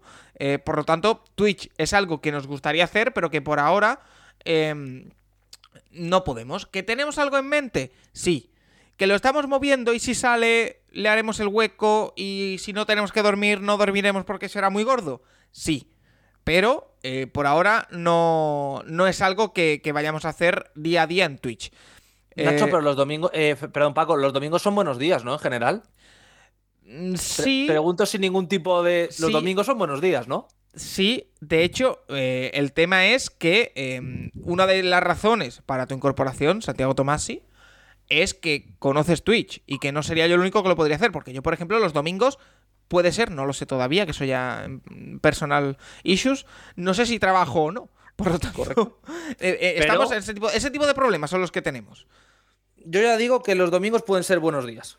Vale, Esto es lo pues único que voy a aportar a este debate. Pues lo hablaremos porque no sé de qué me estás hablando, pero lo hablaremos. Pueden ser buenos días, pueden ser. Vale, pues ahí queda. Eh, doctor Yetrado nos dice: Lo primero, enhorabuena por los 5.000 seguidores, más que merecido. Mi propuesta es que elijáis posición ideal para cada uno del programa según las personalidades. Un saludo. Esto, eh, yo creo que ya lo hemos hecho en alguna ocasión, eh, pero no lo hemos hecho nunca con Santiago Tomasi. Así que, Santiago Tomasi, te voy a dar el testigo y vas a definir, incluyeme a Santi y a Juan Jiménez. A Juan Jiménez está fácil. Eh, ¿Qué posición le, adjudicarías a cada uno?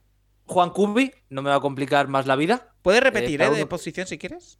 Vale, eh, con Rafa tengo dudas, porque como es muy analítico, también le pondría de Cubi. Pero es que para mí sería el head coach ideal. Entonces tengo ese problema. Si tengo que poner en campo, sería Cubi. Yo a mí mismo me tengo como kicker. Como kicker.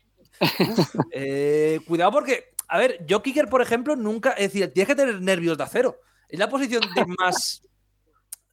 Calma, pero bueno, es verdad que tú sí que serías más calmado. Eh, Paco, por, por lo emotivo que es en todo defensive end. Es verdad que el físico no le da, pero el corazón lo tiene. Yo, siempre, me he visto, siempre me he visto de safety, pero. El, físico no le da. a ver, Paco, el pobre, no tiene cuerpo de defensive end, eso es verdad. Solo, eh, mide, solo mide 25 centímetros menos que Aidan Hutchinson. Exactamente. Eh, Nacho, yo creo que podría ser un buen cornerback. Sí. Santi, yo, eh, Cervera. Yo a Nacho, yo a Nacho por, por físico, ya que estamos, lo veo de linebacker, ¿eh? ¿Pero físico de qué? Y, mandando, mandando en la eh, defensa, ¿eh? Nacho, Nacho, es más grande que tú, sí, pero de linebacker le falta peso y altura por bastante. Y mandando en la defensa, analizando el ataque, yo lo veo. ¿eh? Es muy analítico, Nacho. Pero bueno, continúa, perdón, que, eras tú el protagonista. Perdón. Y a Santi Cervera yo le pondría de safety. Ah. Leyendo todo un poco, más pausado y siendo capaz de dirigir un poco más.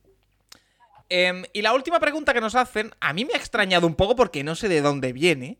Nos dice Miguel García que si cobra lo suficiente el Capologist del Barça o habría que hacerle una revisión del sueldo. No, eh, el Capologist del Barça. Que si cobra poco, el Capologist del Barça. Ah, no nosotros del Barça, sino el señor que está intentando ajustar todos los fichajes. Claro, yo había entendido que si cobramos del Barça, y digo, ¿por qué vamos a cobrar del Barça? Ojalá, pero, Yo te digo que Mateo Alemán cobra poco. A mí me parece que Mateo Alemán es un puto. Vale, vale, ahora, ahora sí he entendido la pregunta. Sí, porque yo no entiendo absolutamente nada de lo que está pasando en el Barça con el dinero. Bueno, entiendo algo, pero no, no lo. No lo bueno, la, la foto grande me cuesta, me cuesta entender. A mí también, pero Mateo, yo es que la porta va haciendo mucho el show por delante, pero el que trabaja por detrás es Mateo Alemán. Y ese tío consiguió que un equipo de Peter Link quedara cuarto dos años seguidos. Pues mira, ahí queda. Y ganar eh, una copa al Fíjate, no, no, no había entendido la pregunta. Em, Arturo Rivas, eh, Rafa nos dice, cuando ataque y defensa se enfrentan en un entrenamiento, los respectivos coordinadores tienen orden, orden, de simular el juego del rival del fin de semana para dar un estímulo al ataque o la defensa, o intentan trabajar su propio sistema sin importar las eh, características del rival. Esta pregunta iría muy bien también para Juan, que se la haremos, ¿eh? pero no sé si puedes aportar algo desde ya. Sí, no, no, siempre se trabaja en base al rival. Y de hecho, eh, hay una fase de entrenamiento que es para la defensa y una fase que es para el ataque. En la fase de la defensa es cuando participan el tercer coreback, el cuarto coreback, los, los corebacks de, de Practice Squad, los jugadores de Practice Squad, simulando lo que esperan que haga el rival y viceversa. Pero siempre el fútbol americano se trabaja en base al rival contra el que te vas a enfrentar. Vale, eh, pues perfectamente. En pretemporada no, ¿eh? En pretemporada el rival da completamente igual. y, dale, No, es verdad, pero en pretemporada tú practicas lo tuyo, solo el rival. Em, Rafa, ya que estamos con interioridades de la NFL del fútbol americano, Iriondo nos dice, pregunta sobre el servicio médico del equipo. ¿Cómo funciona la NFL desde que vemos a un jugador salir en camilla? Entiendo que las estrellas tendrán todo cubierto por contrato. Mi pregunta va más por los obreros que cobran por semana. ¿Qué les cubre? ¿Y al retirarse? Bueno, a ver, como una vez que un jugador sale en camilla, lo primero que hace, bueno, ahora va a la tienda esa de, se ve si puede seguir o no, pero iría dentro del vestuario donde tiene que haber un equipo médico y un equipo de radiografías para hacer una radiografía ahí mismo en el campo y saber el alcance de la posible lesión. Obviamente, si la lesión es más grave, va directamente al hospital.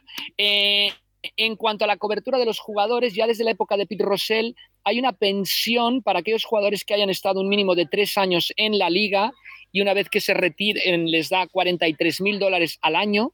Esa sería la pensión para un jugador eh, normal.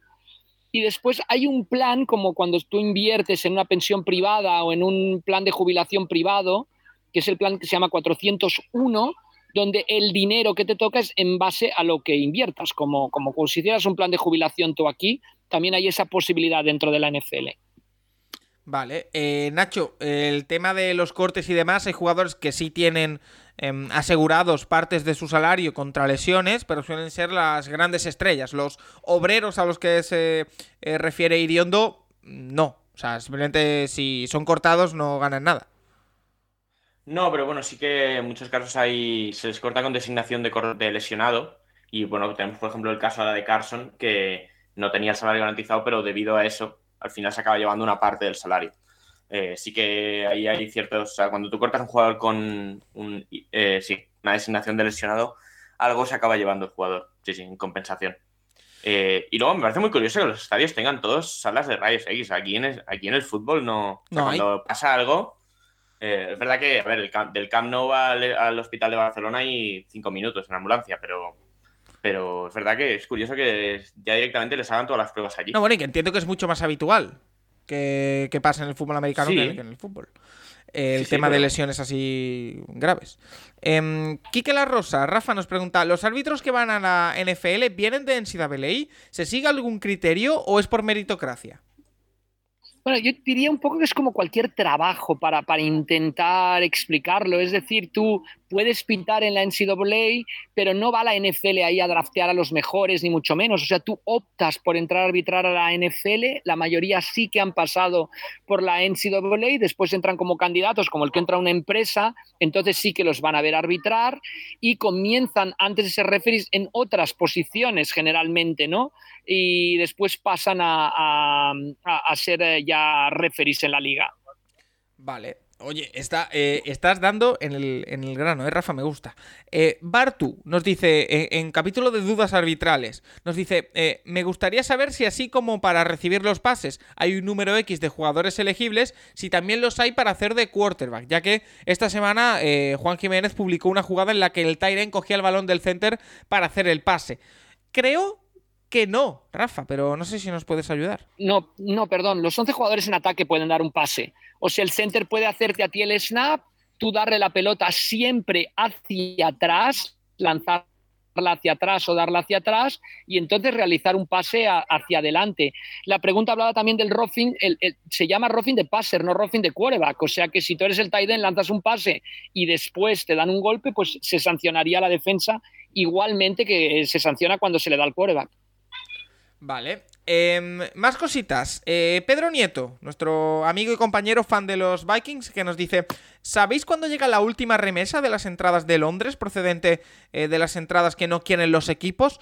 Gracias. Em, Rafa, no sé si de hecho van a llegar esas entradas. Generalmente septiembre, Paco, es el mes de septiembre. Hay que estar muy, muy pendientes en el mes de septiembre, que el equipo ya llega, se instala, empieza su temporada y entonces en septiembre normalmente llegarían esta remesa de, devoluciones de entradas. ¿Y suele haber muchas? Tú que estás bastante metido en el Depende del equipo depende, yo me acuerdo de los Pittsburgh Steelers cuando jugaron contra los Minnesota Vikings devolvieron muchísimas entradas y, y, seguían devolviendo entradas una semana antes del partido.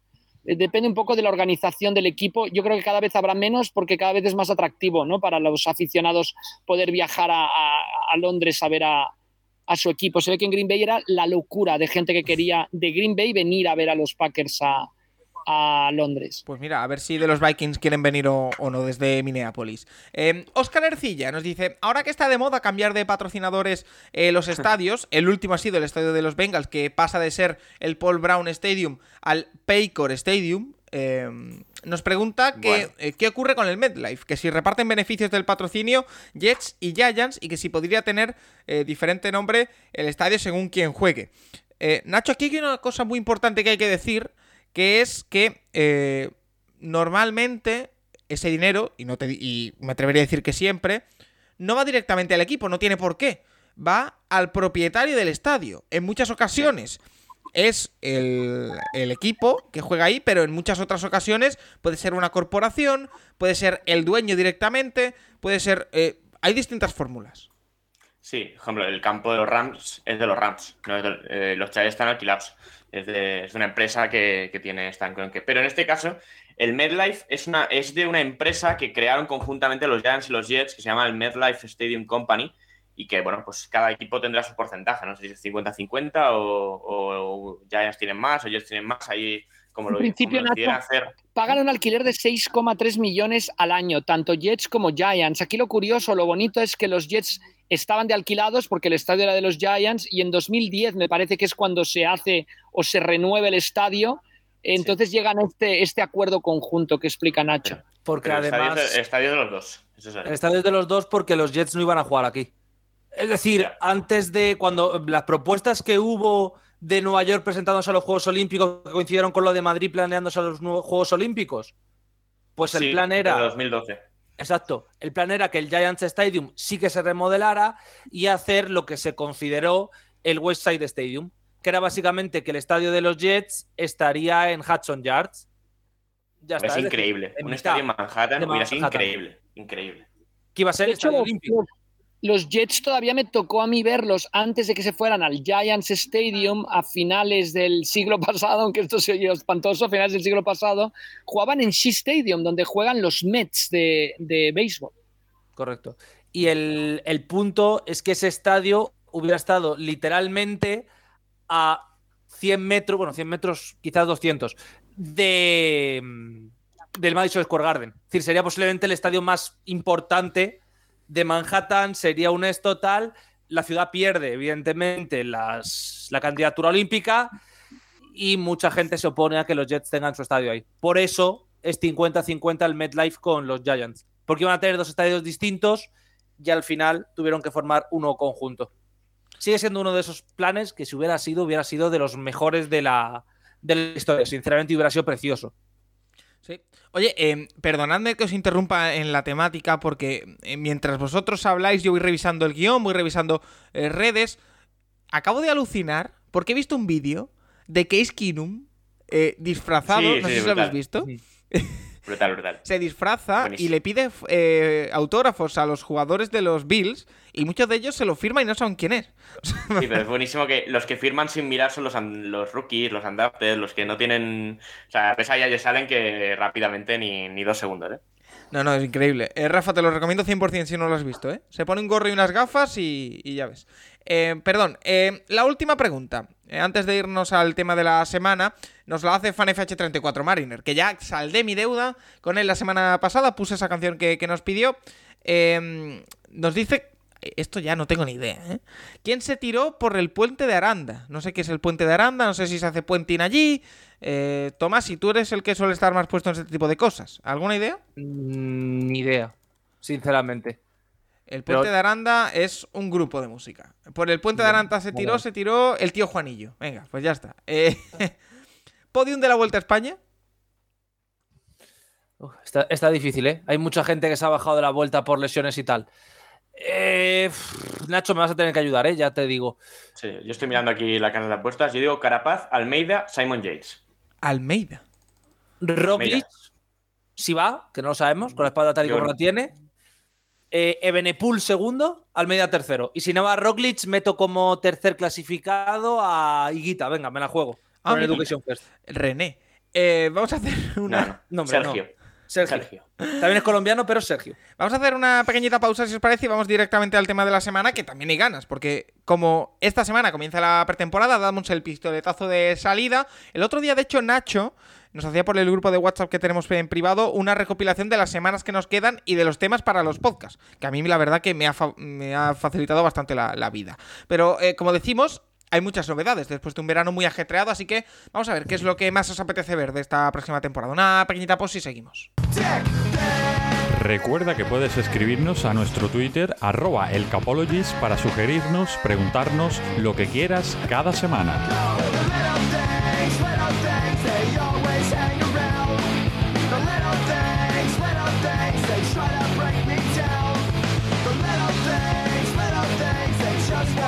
Temporada, Rafa, y tú sabes que siempre nos gusta preguntar a la gente qué es lo que quiere ver, qué novedad tiene más ganas, y suele tener bastante éxito este tipo de, temas. Tenemos casi 30 respuestas, ¿eh? o sea que eh, mucho que comentar en un verano en el que ha habido pues, un sinfín de, novedades. Eh, Russell Wilson, Matt Ryan, eh, bueno, todos los movimientos que ha habido con Carson Wentz también. Ah, y más allá de, de quarterbacks, por ejemplo, Bob Miller, o Tyreek Hill, o AJ Brown.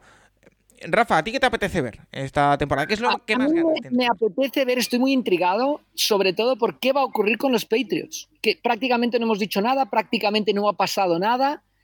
¿Qué va a pasar con los Patriots, con Belichick y, y, su mm, no poca acción, poca actividad?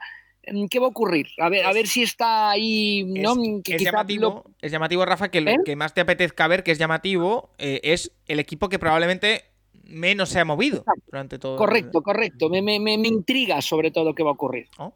Tomás, sí. Los comentarios, de, los comentarios del training camp de los Patriots en ataque no son nada positivos. ¿eh? ¿En qué sentido? Pues que son muy malos. lo que dicen es que la cuando hacen 11 contra 11 en la línea no está siendo nada bueno, que no hay, no hay receptores abiertos. Bueno, veremos, ¿eh? pero decía Warren esta semana, es el equipo que más dinero gasta este año en salary cap en receptores y tight ¿eh? Eh, Tomasi.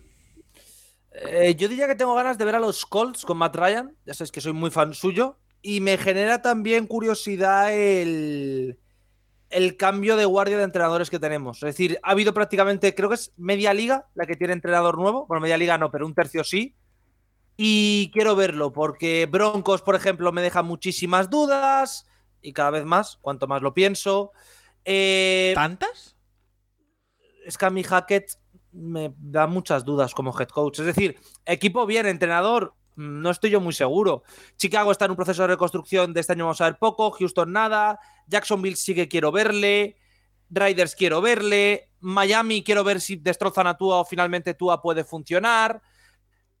Para mí, entre Riders, Buccaneers y Chicago y Denver para negativo, están las cuatro historias que más quiero seguir con nuevos entrenadores y de ver cómo funcionan en nueva franquicia y Jaguars por ver si consiguen hacer que funcione que funcione Lorenz. Vale. Em, Nacho, ¿tú has dicho lo que te apetece? Yo quiero ver el orden, en cómo se ordena al final la FC Oeste. Al final, eh, un poco lo que hemos ido hablando. Eh, con Andy Reid tienes la fiabilidad de que ese equipo va a ganar muchos partidos, de que es así como todos los años. Y, y, luego, a ver, los Chargers, a ver si de verdad dan ese paso adelante para, aparte de jugar bonito, entrar en playoff y ganar partidos. Eh, y luego con Raiders y Broncos, a ver eso, McDaniels, a ver Wilson, a ver ese, ese juego de Hackett, cómo lo, cómo lo lleva de los Packers a los Broncos. es una división en la que pueden entrar los cuatro en playoff o matarse todos entre ellos y a ver cómo, cómo sale. Bueno, eh, vamos a leer algunas de las eh, cosas que quieren ver los espectadores, los oyentes del Capologist, que como decimos son muchas. ¿eh? Em, por ejemplo, eh, Kim Ferré que nos dice que... Em, bueno, no, perdón, esta era otra pregunta. Miguel García nos dice a los Baltimore Ravens con su, con su cuerpo de running backs al completo, una línea ofensiva que no está hecha de retales y a su defensa que ya no estará comandada por Martindale. los Ravens son otro equipo también a tener en cuenta y que... Es que... A mí personalmente me pasa algo. Yo en la primera jornada tengo ganas de ver a los 32 equipos. Después ya eh, cambiarán las cosas y, habrá equipos que me dejen de interesar, pero a mí todo lo que me digan me va a interesar.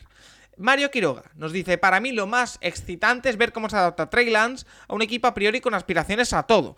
Eh, yo creo que es una de las grandes incógnitas de la, de la temporada, Trey Lance y los 49ers. Pueden ir muy bien o muy mal, eh, pero yo creo que no va a dejar. Que ese, es otro que ese es otro tema. O sea, hemos hablado muy bien de esa división, pero vamos a verla. ¿eh? Porque si, si Stafford no puede jugar y, y en Arizona dan el bajón que yo creo que van a pegar. Hay Nacho que no ganen los Seahawks la división. ¿eh? No, no, no. Hay Nacho que no ganen los Seahawks. No, pero, pero al final te plantas una división que ha sido muy competitiva estos últimos años, pero bueno, vamos a ver. Si Stafford de verdad no está al 100%, vamos a ver los Rams. Lance no deja de ser un rookie en un equipo bueno, pero es un rookie. Eh, Arizona yo tengo muchas dudas y Seattle está en reconstrucción, así que... Si Stafford no juega por la lesión, eh, Lance no es un buen, no es un gran cubi y los Cardinals no ganan la división este año, es para pasar la poda por encima de mucha gente. ¿eh? A ver, el tema, el tema es eh, con San Francisco, que además nos lo dejaban en, comentarios. Eh, no solo miremos al ataque, también una gran defensa que tienen los 49ers, pero yo creo que. Sí. Eh, bueno, pero el de San Francisco es que la defensa es muy buena, te mantiene los partidos, pero le ha pasado a los equipos de Sanahan. El ataque tiene que ser mínimamente decente. que no estoy diciendo yo que tenga que ser ataque top 3 de la liga, pero los años que se han quedado fuera de playoff no es por un bajón de la defensa. No, pero que, que, que yo creo que, o al menos la percepción que tengo yo es que con Trey Lance es o te sale una, algo muy bien o te sale muy mal. Y si te sale muy mal, caes al, al, lado Mullens de la vida. Por pero eso. yo bueno. creo que no vas a ir tan mal en ningún caso. Es decir, yo creo que al final el tema con Trey Lance es que va a ser un QB de. que no va a ser élite, que no va a ser muy malo, que te puede poner más o menos en las victorias del año pasado, que son 10, que está guay, pero que la defensa se va a mantener más o menos estable. Entonces, es yo creo idea. que hablamos más de la de- del ataque porque la defensa está ya catalogada como va a funcionar, va a mantenerte en los partidos y necesitas puntos. Eh, Por eso yo no lo considero un, un algo importante. José Castelló nos dice: Hola chicos, Trey Lance en San Francisco, Wilson en los Broncos, Brady en su último año y a ver eh, si consigo lo que ningún mortal conseguirá jamás, que es ganar otro anillo, ver si los Lions muerden rótulas, si Josh Allen es el mejor quarterback de la liga, si Mahomes eh, fue un sueño húmedo, etcétera, etcétera. Eh, muchas cosas quiere ver José Castillo. La, la de Mahomes no la entiendo. Yo creo Mahomes que. va a ser élite El en resto de el su carrera. 99% de los casos. Eh, Eric Nortes dice: Hola amigos, son tantas, pero creo que la que más me interesa es ver a los nuevos Miami Dolphins y ver qué tal le va la temporada a Kansas City sin Hill y en esta división. Saludos. Los Dolphins son uno de los equipos que sí tengo muchísimas ganas de ver, ¿eh? Eh, han vendido todos los abonos de, la temporada, que era algo que no ocurría casi nunca en Miami, si no me equivoco. Eh, y ese equipo, sobre todo en ataque, me apetece muchísimo. Eh, Kim Ferré nos dice cómo les va a Mahomes y a Hill por separado, qué puede hacer Burrow con las novedades y supuestas eh, mejorías en su línea ofensiva y ver a Ravens sin lesiones. También el do de pecho de los Chargers y los Broncos de Wilson. Eh, Iván Girona dice, la verdad es que tengo mucha curiosidad, mucha curiosidad por ver a Jordan Davis en los Eagles. Tengo la sensación de que si le respetan las lesiones va a ser un jugador diferencial en la NFL. Eh, Nacho, ¿tú crees que puede ser así? Bueno, Jordan Davis en Georgia ha dominado. En Georgia, bueno, eh, ya hablaremos de la temporada, que no era el mejor de Georgia, que el mejor de Georgia se presenta el año que viene, el defensive tackle, pero eh, Jordan Davis en Georgia ha sido un, arma increíble. El tema es que eh, en el juego de pase, bueno, está ahí, o- ocupa, pero no es un jugador que te vaya a hacer sacks. Vamos a ver si la NFL es capaz de hacer eso. Yo tengo muchas dudas de que la NFL vaya a ser un jugador de, cinco sacks por temporada, pero, pero lo que hace, lo hace a un nivel espectacular, obviamente. Arturo Rivas nos dice, sin duda alguna, la camada de rookies de primera ronda, los wide receivers, pass rushers, eh, offensive line y algún que otro defensive back como Sauce Garner, Kyle Hamilton o Derek Stingley. Yo tengo muchas ganas de ver a Kyle Hamilton y en todas las fantasies que he podido le he cogido. Eh, que vaya a salir bien o no ya es otra cosa, saquen cada uno sus conclusiones, pero tengo muchas ganas de, de verle, sea, Si, si lo has cogido tú, por eso. Como, Eh, como haya sido capaz de gafar a Kyle Hamilton, eh, es para plantearse cosas. Este año en Eso. las fantasies eh, Dynasty he cogido eh, normalmente a Kyle Hamilton y a Thibodeau. Así que el que quiera tomar cartas en el pobre, asunto, que gente, lo haga ahora. pobre gente. Eh, me pregunta para Tomasi y Nacho. Yo tengo a Kyle Hamilton en una Dynasty. ¿Lo cambio ya ahora mismo? Eh, aguanta por si acaso le pega un flus a Paco, ve que está Baker Mayfield y hace un trade Baker Mayfield por Kyle Hamilton y puede salvarlo por ahí. Es decir, tu Bueno, Paco, ahora es esa. no, no es, no es por, no es por nada, Ah, no, pero Paco espera, en la espera, Dynasty está draftó a Stafford. Claro, que acabo, de, acabo darme cuenta. Acabo de darme cuenta. Eh, Eh, justo Paco, ¿Algo más que nos quieras contar? ¿Algún jugador? ¿Algún equipo al cual no tengamos que decir nada bueno de Me ellos? acabo de dar cuenta mientras tú lo decías, Rafa, es verdad. Tengo a Brady, a Stafford y a Mayfield. Pues voy a cambiar a Stafford por Mayfield. Eh, un soldado en Wall. Street nos Bueno, dice. Si cambia Stafford por Mayfield, chicos, recordar, Stafford MVP, 8 millones es- de yardas por temporada y 60 de Brady. Stafford y Mayfield. Sí, en tres diferentes. Ah, No, no, no, te- no no estoy tan loco. Eh, en, en la, en la de Seahawkers que comparto contigo, Nacho, estoy con Tannehill y con Mayfield. pobre, pobrecito. Pobrecillos, de Eh, verdad. un soldado en Wall Street nos dice novedades más apetitosas. Mis Titans y sus nuevos receptores, los Bills con su renovada defensa, Thibodeau, los Giants y vuestros cinco programa- programas semanales. Eso, cuidado con eso, ¿eh? Eh, no te- Yo, yo en esa Dynasty, Paco, tengo a Aaron Rodgers y sus plantas medicinales y a Joe Burrow y la apendicitis. Wow. Eh, y nos dice un recadito, ¿eh? No tengo ganas de escuchar más ciclismo, por favor, parad. Sin maldad y aún así os seguiré escuchando. Bueno, lo, lo vamos a reducir al mínimo. Si FanFH34 Mariner nos sigue Sí. preguntando, eh, a puntitos Se van a quedar fuera esas preguntas. Se, se van a quedar fuera esas preguntas. Pero sí que es verdad que ya se acabó la off-season, hay que, hay que hablar de, de fútbol americano. De NFL. Eso es. Eh, una de Cal nos dice, eh, fácil, siendo Niner, ver qué pasa con Trey Lance y de paso ver dónde juega Garópolo. Eh, JD nos dice ver a los quarterbacks de segundo año demostrando si realmente tienen hueco en la liga, los Lawrence, Zach Wilson, Justin Fields, etcétera, etcétera.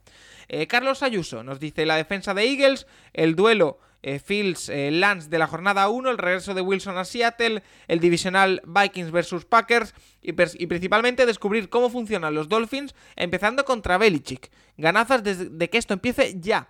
Eh, Quique La Rosa dice, aparte de las novedades del Capologist, tengo muchas ganas de ver a los Bengals, a ver si es flor de, un día. Eh, Rafa, yo no sé si a ti te pasa, tengo unas ganas, tengo unas ganas de contarle a la gente las novedades que estamos preparando. yo no sé tú, ¿eh? Sí, sí, sí, por supuesto, pero bueno, todo, todo llegará, todo llegará. Además, yo que soy un bocas y soy muy impaciente, me estoy teniendo que morder la lengua de una manera que no os podéis ni imaginar. Eh, pero bueno, yo creo que... la, gente, la gente se cree que nosotros lo sabemos. O sea, No, no, es que me- Nacho, Nacho y Tomasi no lo saben. o sea, yo, yo, yo hay semanas que estoy en casa y de repente veo el juez. El Capoli se sube un programa y yo, ¿de qué ahora? ¿De- Yo veces que directamente veo un tuit y le tengo que preguntar a Paco. Oye, esto lo sé. Esto debería saberlo. Ay, sí, pero bueno, eso, eso es algo que tenemos que mejorar también. Eh, Last Fumble dice: No, no, no, pero hay sobre todo un- una novedad muy gorda, ¿eh? Dos, dos. Eh, una, en la que nos una, una para la que nos reunimos tú y yo, Rafa. Y otra Y otra para la que te reuniste tú con. Se reunió Paco con Virués, ¿no? Correcto. un, pro- un proyecto muy personalista este. Eh, que- Last Fumble nos dice ver las luchas de la AFC Oeste en cada jornada, con muchas ganas de ver a los Bills y ver si realmente son lo que parecen. Eh, Serpico Data, nuestro amigo David Cons, que dice yo tengo ganas de verlo todo. Eh, estoy yo un poquito en ese barco. Eh, Manresa Packers nos dice buenas a los Packers sin Davante y muchas ganas de ver si algún wide receiver da el paso al frente. Gracias. Eh, Asturias Colts nos dice a ver qué tal más Ryan en los Colts y también tengo bastante curiosidad por ver qué tal Gus Bradley como defensive coordinator. Eh, Xavi Sánchez nos dice ganas de ver a mis Bengals si se consolidan en la élite y sobre el papel un equipo mejorado pero ya sin el factor sorpresa. Eh, Carlos nos dice Russell Wilson en Broncos, eh, Davante Adams con Derek Carr, Rodgers sin wide receiver estrella, los Colts, sin los Colts de Matt Ryan, eh, Joe Burrow a secas, pero sobre todo, y es más un deseo, a Tua Tagovailoa explotando este año. Yo ya he dicho que puede pasar, Em, así que no va a pasar. Sin filtros, nos dice el culebrón Garópolo, ¿en qué termina? Y si wide receiver es aún un quarterback top. Eh, Franco Tito nos dice: Bercy Kingsbury da un giro en la dirección correcta a mitad de temporada. Y el duelo Sos Garner contra Jamar Chase de la tercera semana. Álvaro nos dice: Después del hype que se ha dado estos días a Pickens, estoy deseando verlo en la primera jornada contra los Bengals. Em, Pedro Nieto nos dice: Aparte de mis Vikings, me apetece ver qué pasa en Filadelfia. Yo también. Tengo muchas ganas de ver qué pasa en los Eagles. Lo hablamos en un programa eh, a inicios de, verano y es uno de los equipos que a mí me intrigan. Em, Albert Pratt dice los partidazos de la FC Oeste, aunque me temo que la gran decepción serán los Broncos y Russell Wilson. Eh, Fran Marín, quiero ver duplas de quarterback o receiver, concreta- concretamente la reunión de Carr y Davante Adams en Las Vegas y el año sophomore como pareja de Burrow y Chase. Eh, entramos ya en las últimas, como la de Barbud, que nos dice, eh, solo con los quarterbacks de la FC Norte ya tenemos emociones para hartarnos. Eh, Lady London nos dice cómo vuelve, entre comillas, Brady después de su retirada. Que por cierto, ya que hemos hablado de fantasy, eh, yo he drafteado a Gronkowski en alguna Dynasty. Por si alguien se quiere tirar a la piscina, yo lo he hecho. Eh, y Sergi Blade, que nos dice: Es el momento de recuperar mi pregunta sobre qué jugador de cada equipo tenéis más ganas de ver. Que es precisamente un poco lo que estamos eh, haciendo. De Em, los 32. Dime. De los 32 equipos. No, bueno, yo, yo lo he acortado un poquito porque Ah, si vale. no eh, te vas a, a las tres horas que Nacho no quiere por ninguno de los eh, motivos que dure tanto el programa. Eh, Por lo que sea, no lo quiere. no. Por lo que sea. eh, Nacho Cervera, ¿algo más que te quede por decir, por comentar? No, bueno, que esperemos que no haya muchas lesiones, que siempre, siempre las hay entre temporadas, lo que hay, pero, pero ojalá no. Y bueno, a ver la semana que viene con ya 16 partidos de pretemporada jugados más, eh, cómo va el tema. Fuego real, que tendremos este fin de semana, aunque Bueno. fuego real a medias. A medias. Eh, Nacho Cervera, te espero en la próxima. Como siempre, un placer. Venga, y a ver, la semana que viene pinta Oye, ¿sigues, previa de sigues por ahí arriba o no? Sí, claro. Vale. Sí, sí, hasta la semana que viene sí. Vale, vale. Y luego a Portugal. Eh, Ah, bueno. Así que bien. Eh, previa de NCAA la semana que viene, más que probablemente, y presentaremos ahí, si todo va bien, una de las novedades de, de la semana, que es un podcast que, bueno, ya hemos eh, desvelado, pero que hay que oficializar. Eh, te espero en la próxima, Nacho. Rafa, no sé a ti dónde te pillo, no- dónde te hemos pillado esta semana. También, también, también. La próxima semana también por aquí arriba, por el Pirineo, o bajando para narrar algún partido de fútbol. Puede ser cualquier cosa. Que voy a estar ¿Se puede decir o no lo que vas a? Mundial Sub-21 femenino. Ah, ¿Eh? eso, Mundial Sub-20. ¿Perdón? sub- que no sabía si ¿Eh? se podía contar o no. Mundial Sub-20 femenino, vas a contar. Sí, el Mundial Sub-20, Sub-20, Sub-21 es, ¿no? Sub-20, ¿no? Femenino, sí. O Sub-20, Sub-20, Sub-20 femenino. Pues te escucharemos atentamente, Rafa. Como siempre, un auténtico placer y te espero la semana que viene. Muy bien, hasta la próxima. Y para cerrar, eh, pero no por ello menos importante, Santiago Tomás, y a ti no sé si te pillo en Madrid, si te pillo fuera, pero sea lo que sea, descansa. Me pillas el horno, sí. Y muchas gracias, la verdad. Pero Eh, no voy a descansar mucho, pero oye, Eh, con ganas ya, de que empiece yo, llegue yo la tengo en la cabeza, eh, Tomás, sí, en plan, bueno, ya ha pasado la ola de calor de cada año, eh, ya empieza a bajar las temperaturas, estamos entrando en agosto. Bueno, ya. Bueno, a mí la parte de se ha acabado una ola de calor y que 24 horas después la noticia sea entra otra ola de calor, eh, a mí no me engañes, es la misma. Sí, sí, es la vivo misma en que se un mantiene. Claro. Vivo en un bucle espacio-tiempo durante el último mes. La única semana fresca que he tenido ha sido no estando en Madrid. Eh, ya está. Aquí. Aquí llevo 11 días, ha llovido 11 días. Qué maravilla. Eh, bueno, chicos, eh, Tomás, y te espero también en la próxima y a todos los oyentes, por supuesto, que estén muy pendientes a todos eh, nuestros movimientos porque los va a ver, los va a ver y pronunciados. Arroba el Capologist en Twitter, donde nos pueden seguir, en iBox, en Spotify, en Spreaker, en Google Podcast, en Apple Podcast. En todas las plataformas tenéis nuestros programas, que la semana que viene vuelve de Cubiner, que probablemente también lo haga la intrahistoria, así que no os perdáis nada de lo que se nos viene por delante, que ya empieza la pretemporada y empieza la vuelta. Hasta la próxima.